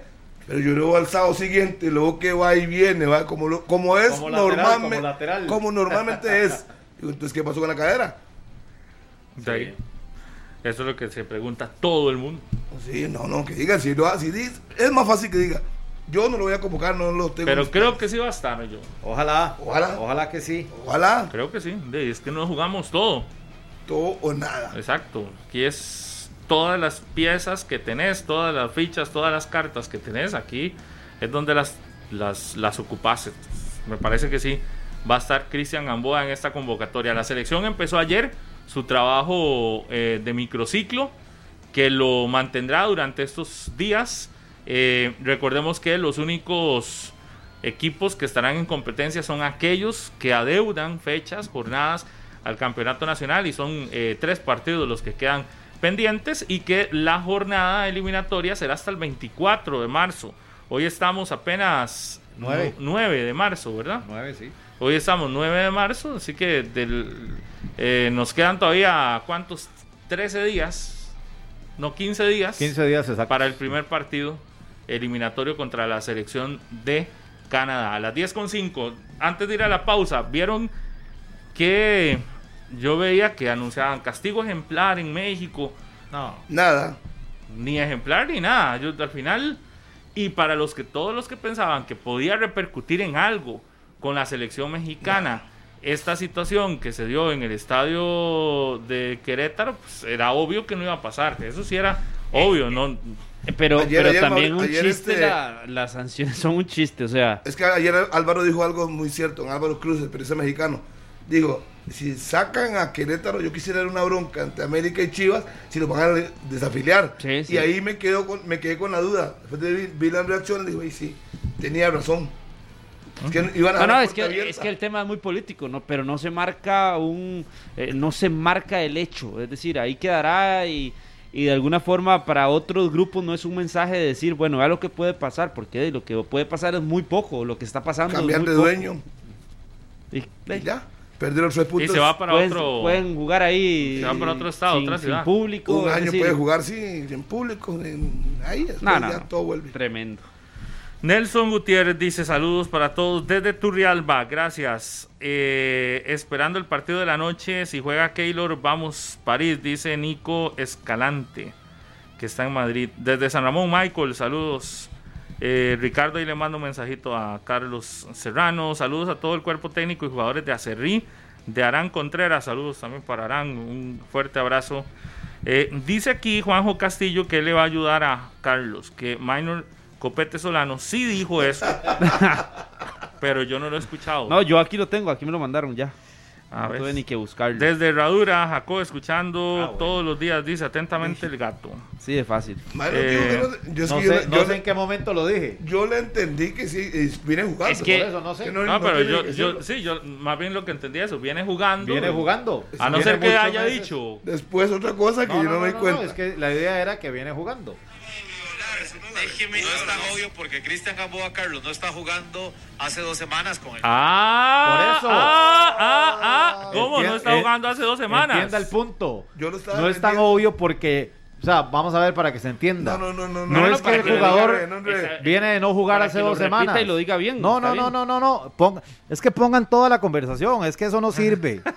ya me metieron en una bronca con los jugadores del Herediano porque editaron lo que les conviene. No, no, nada no, pero más. es que eso está, minor, eso está Búsquelo. Live. sí, busque Yo todo. lo voy a buscar todo, yo lo voy a buscar todo. Pude, no también- es tan obvio porque el jugador no viene jugando hace dos semanas. Quiere decir que viene desde hace meses jugando. No, eso no es nuevo que viene jugando. Ah, bueno, ok, entonces ve ya la aclaración. no, que ¿cuál dicha. no, es que ese es el punto. Es que en ese escándalo que usted se tenía, No, no, como no. siempre, Es que no, se explica. defenderlo, Entonces pero haga la aclaración. yo eso no lo escuché esa No, parte. yo, yo le entendí la idea. Porque veníamos con un hilo conductor. ¿Sabe qué es un hilo conductor? De a lo mí que no me estábamos tiene que hablando. decir que es que usted explíquese No, bien no, y no me meta en no, sus no me meta que no me buscar meta a mí no me meta en sus enredos. una racha. A mí no me Entonces yo le meta- tengo que a mí no me preguntar meta ahora si usted sabe esas cosas. No me meta en sus enredos. No, no, es que la gente que está escuchando el programa eh, entendió cuál era la discusión de Gamboa. Bueno, mucha gente no entendió, entonces No, no, explíquele a la gente que no entendió. Aquí, aquí me, pero aquí me escribieron también, Minor. Vea, saludos para Jason Cervantes, para Anthony Castro, para Roger Rodríguez, que me enviaron, usted tiene la razón. Entonces, nada más, Claro, claro. nada más, tranquilo. Otros que no Minor, escuchando. usted me decía que meta el clutch, usted meta reversa. No, ¿por y, qué? y Si hágase no lo entender. dije. Hágase entender Vea, nada más. vea, no si pasa lo hubiera nada. dicho, el señor Harry McLean hubiera sido el primero en saltar. No, pero sí. Sí lo digo, sí pero lo el dijo, pero en el cambia. contexto En el lo contexto que Claro. estábamos hablando. Bueno, Sí. pero el contexto cambia, pero también eh, explíqueselo a los que no lo entendimos.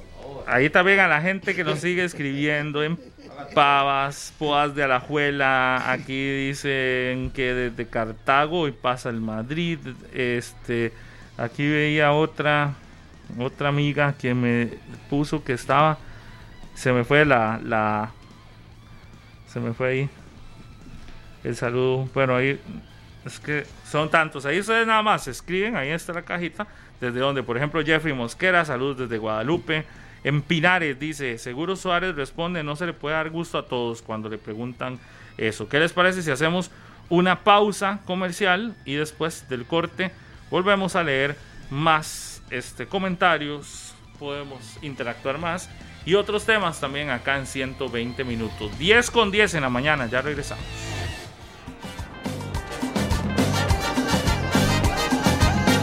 Saludo para David Ramírez, para Jonathan Rojas, para Andrés Zamora, que ahí nos eh, hace una invitación para ir a donar sangre por una maratón y varias cirugías a, niños en el hospital que se va a realizar estos días. A Jimmy Mucio, a Joseph Salas, a Juan Carranza, Fabricio Madrid, Daniel Barbosa, Alberto Miranda, Josué Arroyo, que han estado reportando la sintonía acá 120 minutos. Saludos para Víctor Rodríguez y doña Ana Pastore. Siempre escuchan 120 minutos. Saludo cordial para ellos.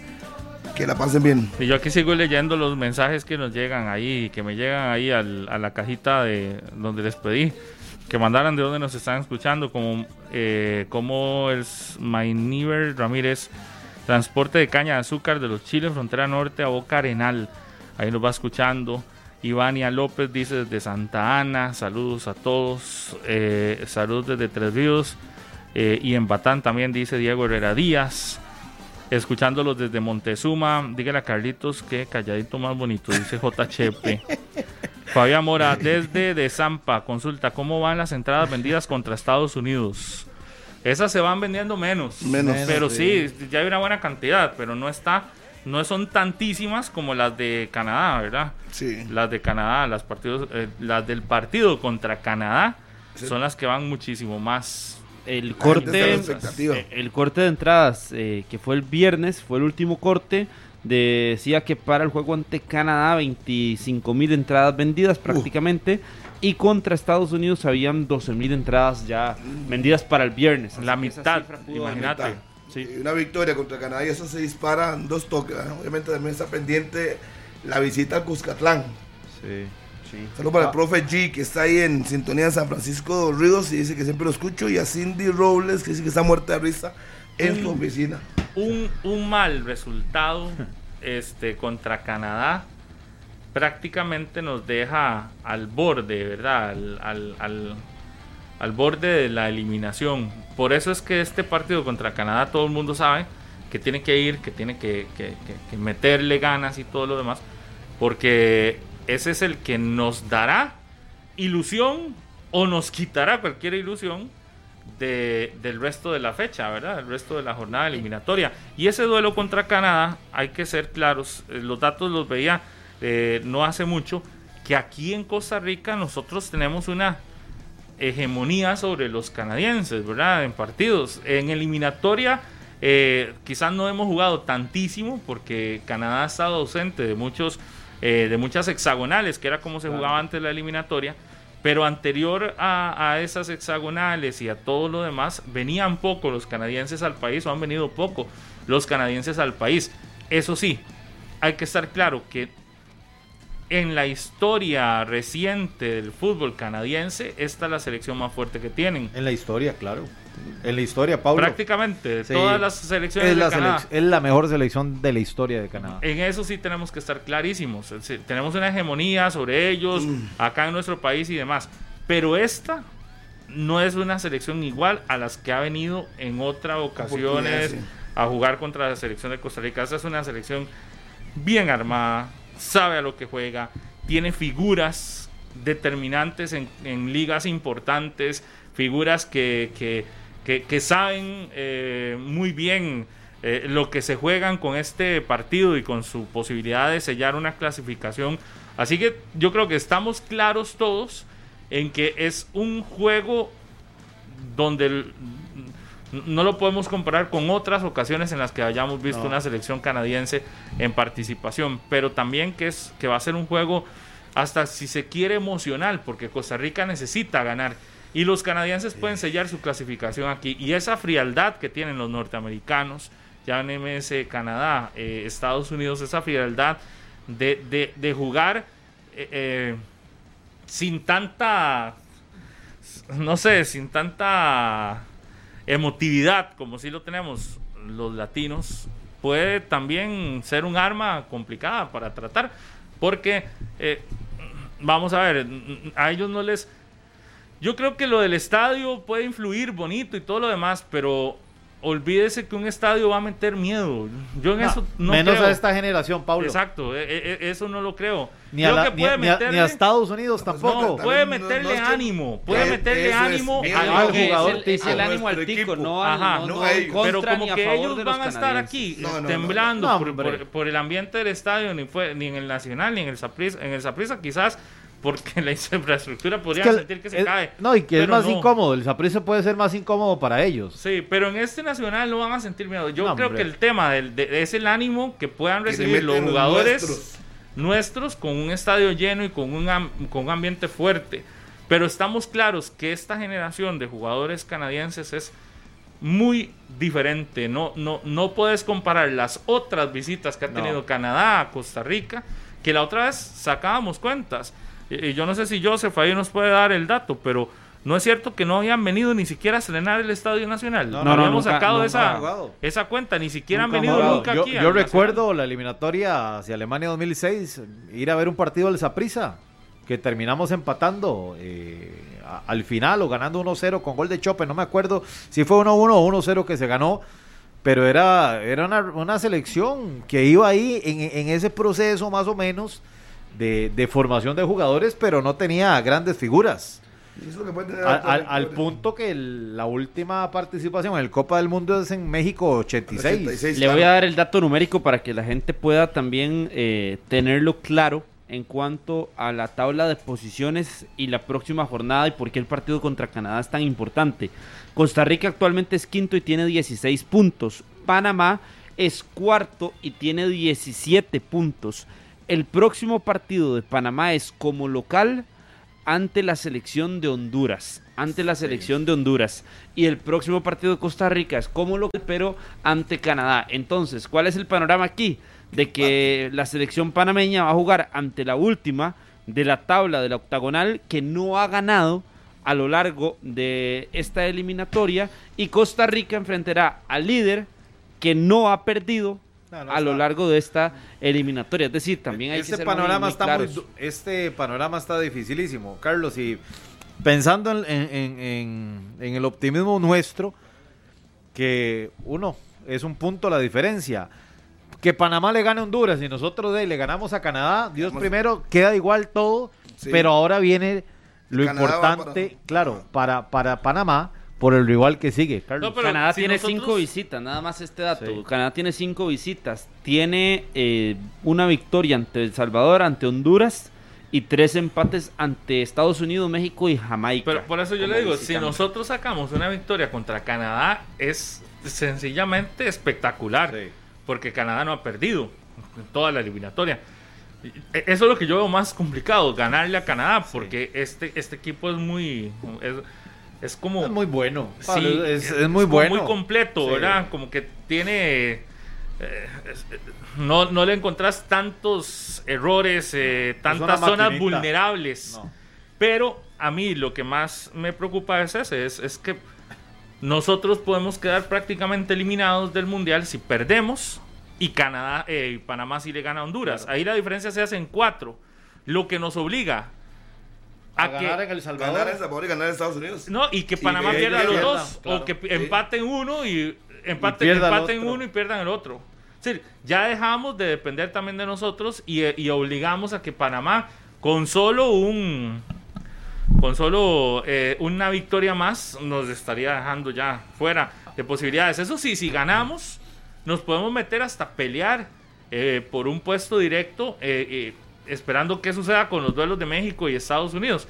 Pero, pero sí está real eh, y tiene que ser consciente el equipo tricolor, la selección nacional, que este partido contra Canadá no tiene margen de error. Y si aquí hay una cosa que tenemos que cuidar es que no nos anoten. Y tienen una ofensiva muy rápida, tienen una ofensiva... Contundente. Exacto, tienen una ofensiva rápida, saben jugar. Eh, esta línea de fondo, a mí, yo veo, usted ve a los partidos canadienses, se van hasta la línea de fondo, los centros son buenos.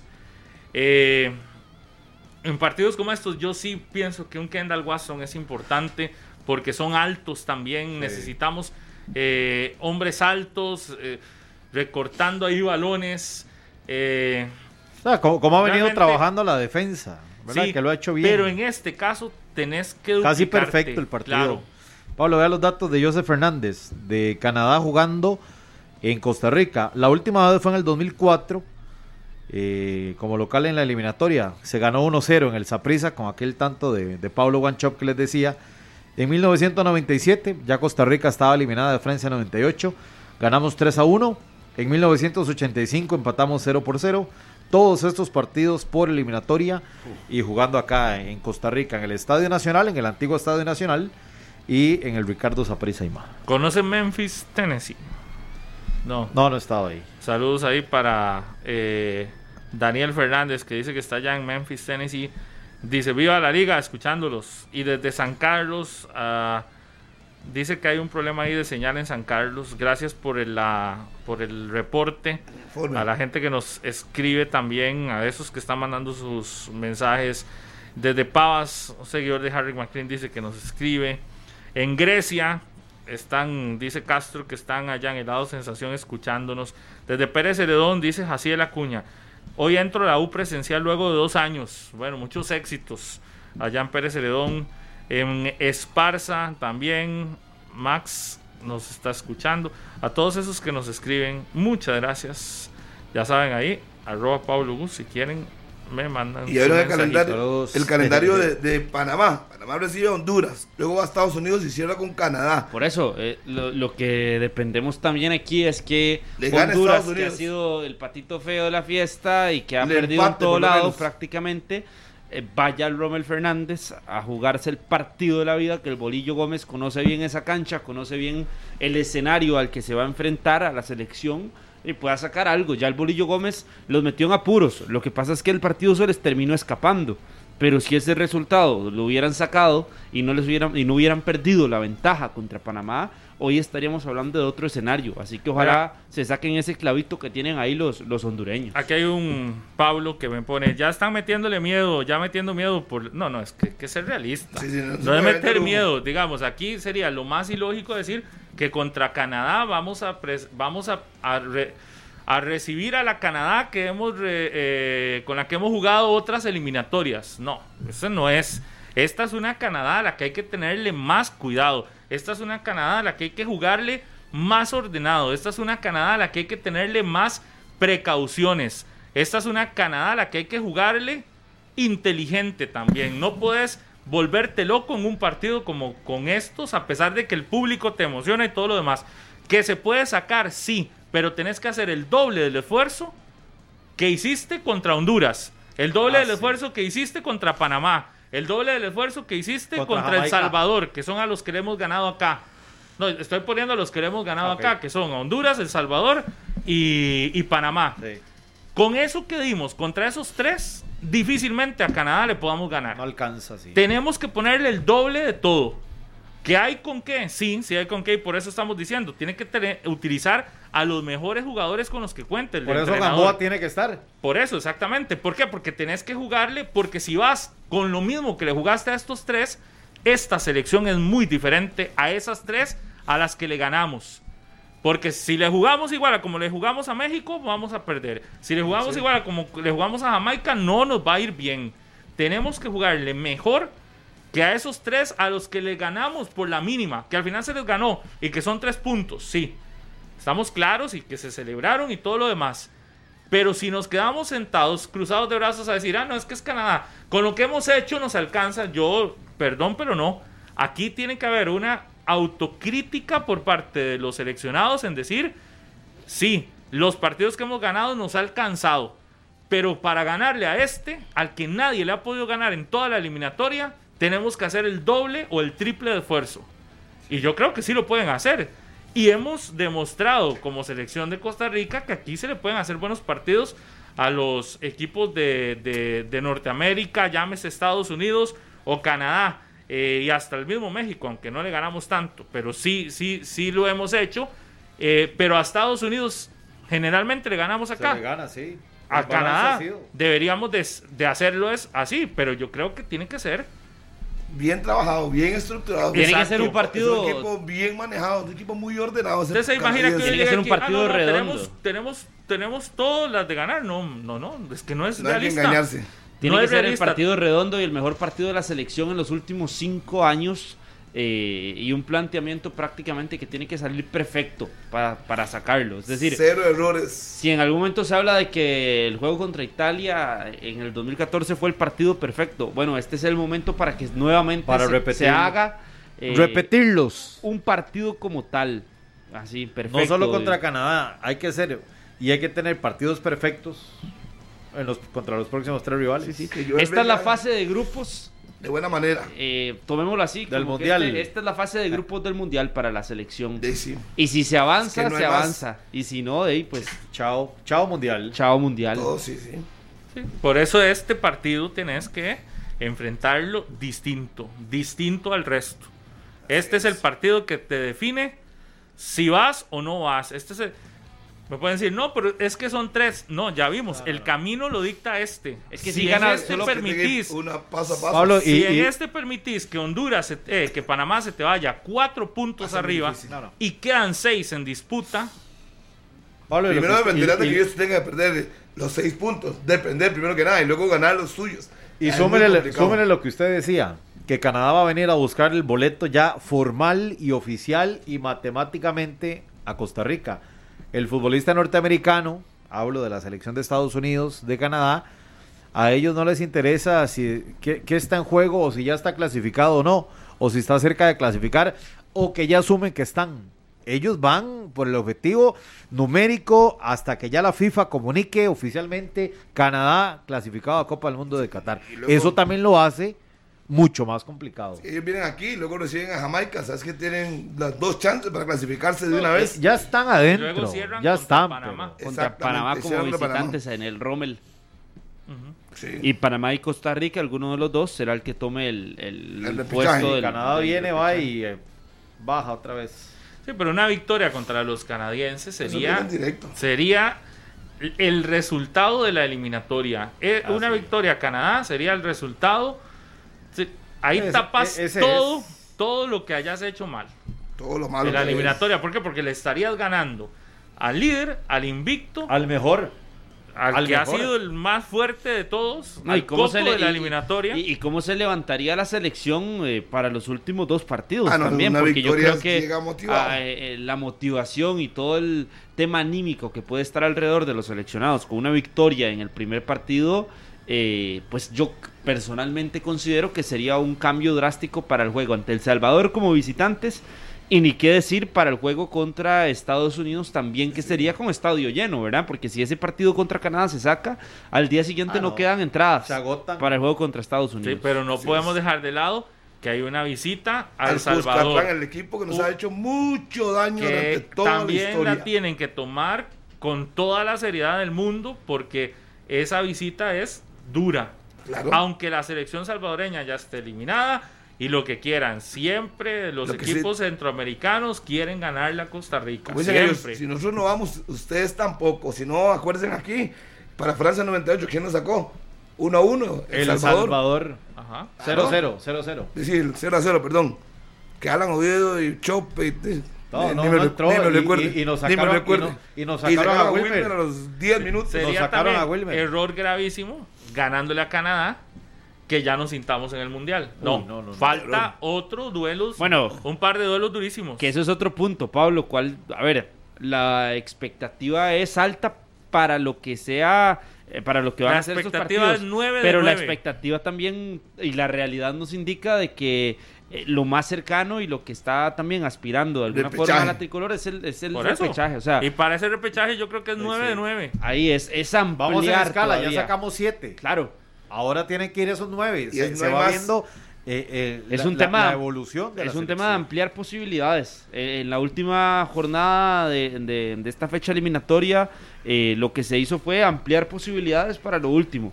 Pero aquí en lo último se puede ampliar posibilidades para buscar el repechaje.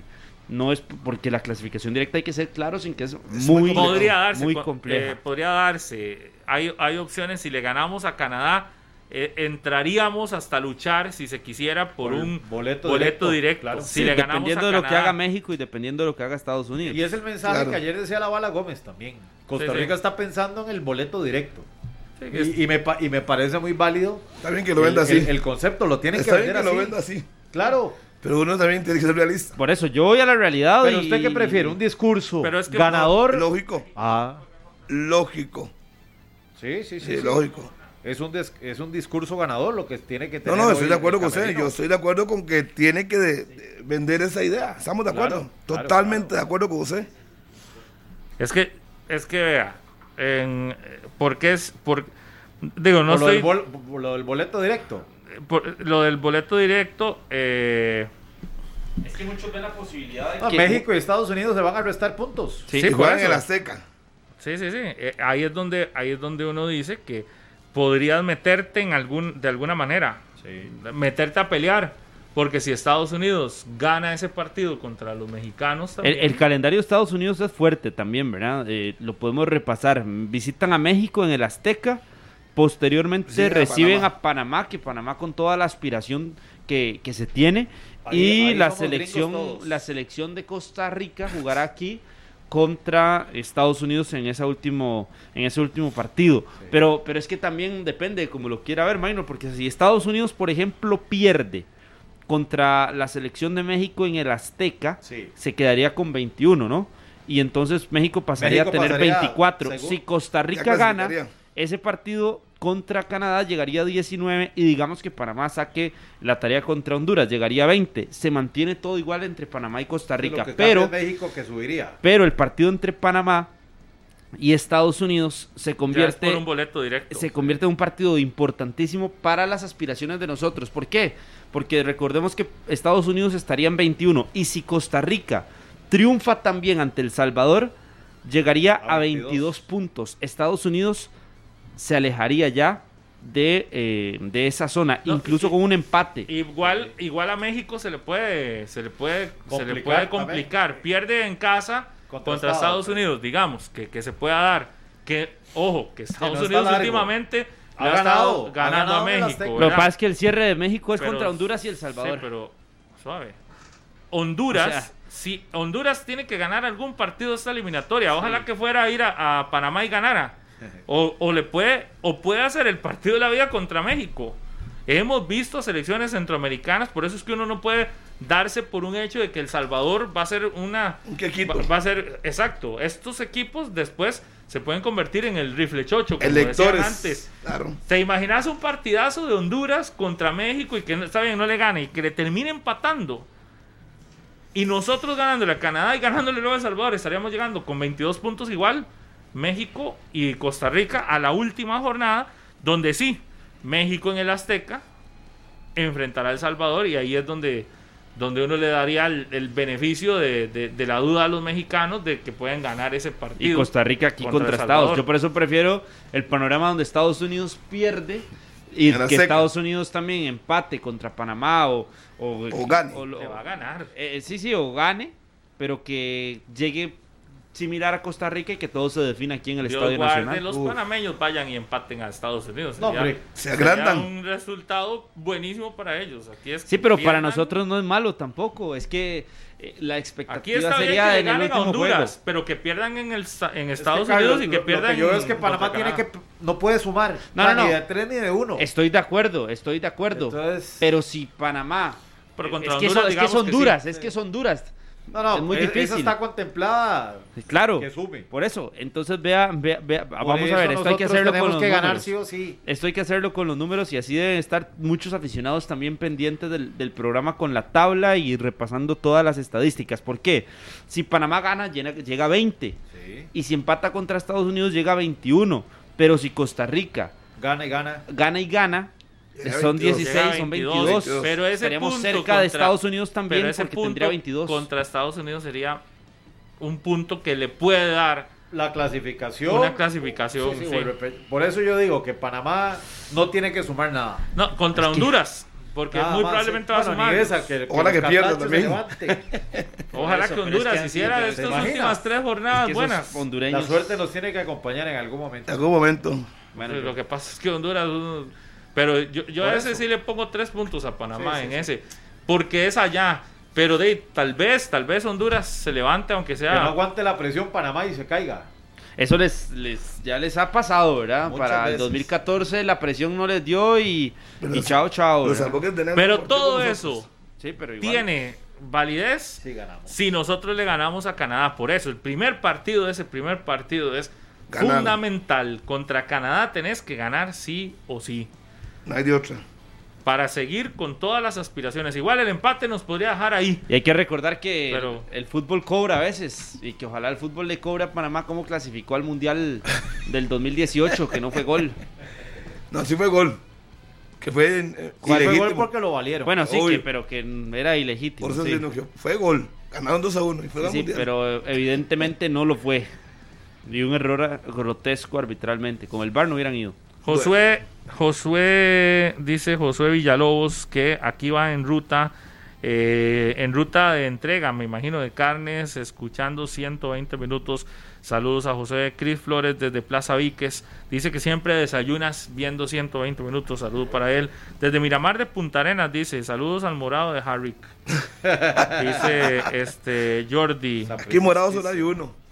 Y está sentado a la derecha mía. También aquí nos escribe, aquí nos escribe. ¿Ah, usted también es morado? Yo no sabía. Sí. Eso es nuevo para mí. Aquí nos escribe este Alexander- Adrián Mora que desde Nuevo México, en Estados Unidos, que un montón de gente fuera de nuestro país. Ese saludo va, va hasta Praga. Ahí está Alexandra Paniagua Villegas. Dice que le saluda a la familia de ella, que es Paniagua Villegas, allá en Alajuela. Ella está en Praga y dice que no se pierde nunca el programa.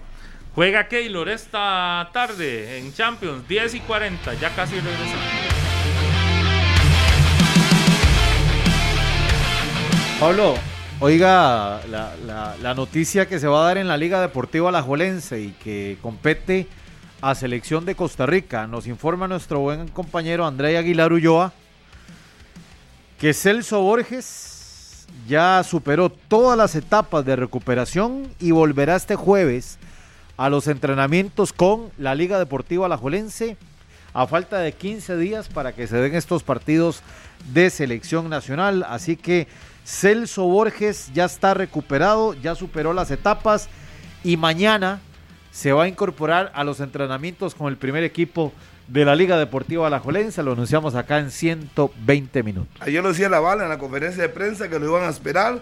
Es un hombre que también no puede ser titular, pero les puede ayudar a cerrar el partido, su experiencia Claro. y demás. Así es que todo veremos. Hay que ver qué pasa es una Otro muy buena que- noticia. Por el que hacía la consulta también, que ha estado en selección, que ha sido llamado, que estuvo aquí en el juego contra la selección de Panamá, Aaron Suárez, que no había sido contemplado para el microciclo, a la espera también de que vaya a suceder con este futbolista, de que Sí. no está en el microciclo, también por, por la lesión que había sufrido, que lo había alejado en los últimos 10 días, ya regresó contra San Carlos. Así que eh, parte de las altas que se van teniendo y también la otra que se está a la espera es la de Ricardo Blanco. Y la posibilidad de que también pueda regresar a, a entrenar Es que y que tenga la posibilidad de estar en, en la convocatoria. Ya lleva rato Blanco lesionado, ¿ah? más de Sí, sí, sí. un mes y mes. Esperemos que la situación, bueno, hay que estar atento a las noticias hoy. Recuerda al mediodía, Noticias Repretel y eh, Noticias Monumental. Eh, sigue la violencia en nuestro país, desgraciadamente, ¿verdad? Hay una situación tensa acá cerquita en Acarpio.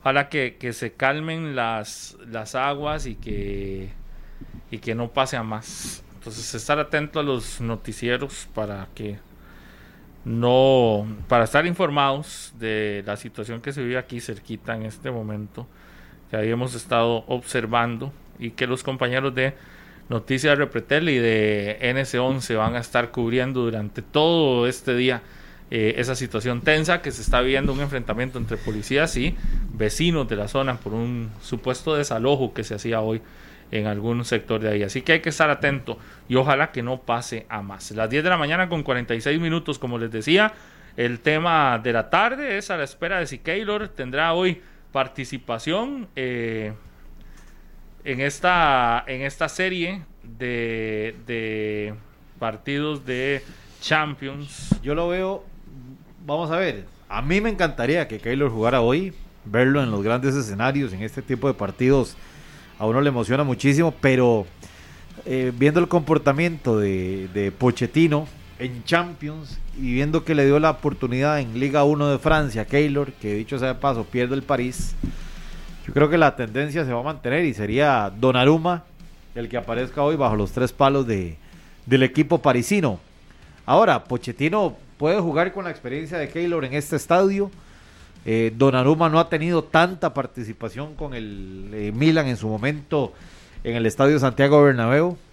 Keylor conoce, ya ha demostrado de sobra eh, cómo se comporta en este tipo de compromisos y es un torneo que gracias a Dios le ha sentado bastante bien al guardameta nacional. La prensa italiana evidentemente pone a Donnarumma en formación estelar. La prensa francesa también lo pone como titular a Gigi Donnarumma y los españoles sí se debaten un poquito más y, le dan el favoritismo a Keylor en esa, en esa eh, posición de titular al frente del Paris Saint Germain.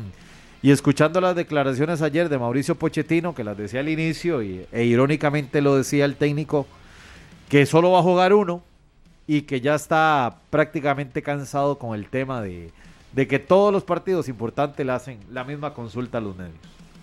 Pero Sí. esperemos qué va a pasar con, con Keylor. Minutos antes de la una de la tarde ya se conocerá la formación estelar. Sí. Re- regreso al, al estadio Perdón. Santiago Bernabéu, que fue su casa por mucho tiempo. Según marca, titular Donnarumma. Según el diario L'Equipe, titular Keylor. Así que no hay una claridad también para... Es decir, todo el mundo está bateando. Por eso, por eso. No, no, Sí. por- por- por bueno, eso pero le- L'Equipe sí, sí, L'Equipe sí, es el que siempre está más cercano de, del París, ¿verdad? Por eso les decía, en Italia y en Francia ponen a Gigi Donnarumma hoy. Bueno, por eso, pero en este caso Donnarumma eh, lo está poniendo marca, que es marcas del el diario Claro. por excelencia que Sí, el- sigue el- y le da la el Madrid, cobertura una el- total a- el, el al diario Madrid. madridista. Y eh, el equipo sí le da una cobertura más profunda al París y coloca a Keylor como el guardameta titular. Sí, Aquí repasando las interesante, últimos- son todas las versiones posibles. Ojalá sea Keylor. Por Alineación conocimiento, probable. debe ir Keylor. Alineación probable del Real del París, Keylor, Akraf, Marquinhos, Kimpembe, Nuno, Nuno Méndez. sí, bueno, ahí hay otra. Lo de, lo de Mbappé, no creo que haya duda, ¿verdad?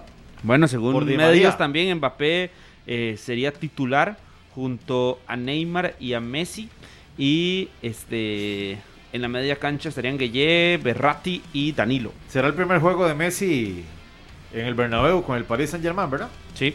Sí, sí, sí, sí, sí. Eso es otro elemento. Lo que estoy voy a revisar el dato para ahorita, pero creo que si en caso de que Donnarumma es el titular, no sé si sería el primero, segundo, pero no no no supera los no tiene muchos juegos ahí, entonces no, por sí eso lo decía. Es que son. Yo, yo no recuerdo a, a- al Milan con Gigi Donnarumma jugando contra el Madrid. Yo tampoco voy a, a sacar el O sea, dato. creo que ser. Uno, o sea, yo no lo recuerdo, no me acuerdo de ver al Milan jugando en el Bernabéu. Bueno, si no juega hoy, si no juega hoy, jugará mañana. Jugará mañana.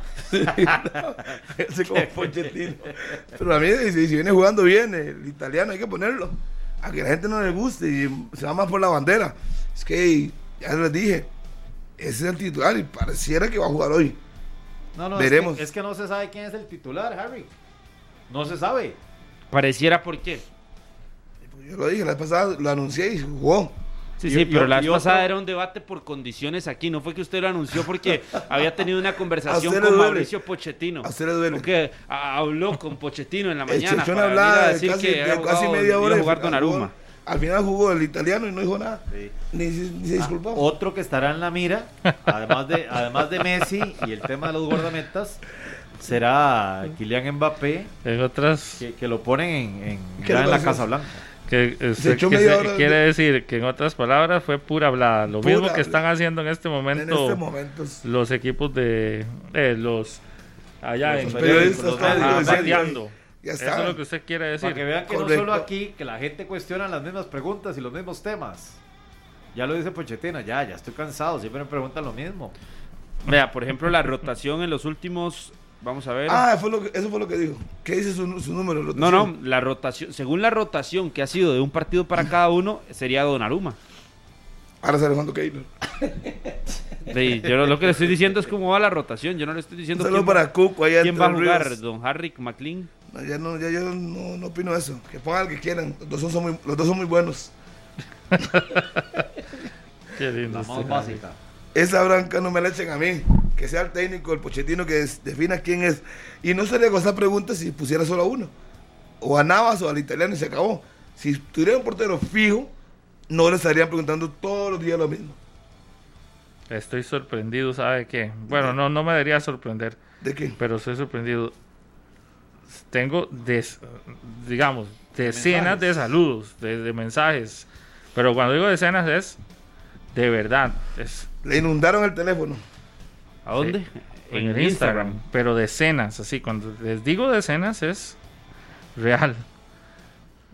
Bueno, no me debería sorprender porque como dice Harry, eh, es por dicha. El programa número uno de Costa Rica. Pero No hay ninguna duda. No hay ninguna duda. Un saludo para Jordi Barber. Tiene razón, es el programa número uno de Costa Rica. Jordi ahí en su barbería, así es. De 9 a 11, la franja más alta ahí. Ahora le guste. o- no, no, yo no, yo no, pelón. Le guste, que no le guste. Es así. Y no cayó el cielo. Son ocho años, está trabajando día a día. que por cierto, un día esto se cumple o no. Sí, correcto, la próxima semana. Los ocho años de 120 minutos. Así es que gracias por todos el apoyo, porque nada cae del cielo, solo la lluvia y de vez en cuando meteoritos. Así es que, así es que no es que nos sentimos aquí a, a agrandarnos, no, no, ha sido un trabajo de ocho años. Eh, así es. ¿Qué le ha parecido estos ocho años? Con algunas incorporaciones. Este. La esencia del programa no se pierde. ¿Y eso quién es yo- la esencia del programa? ¿Usted? Y yo.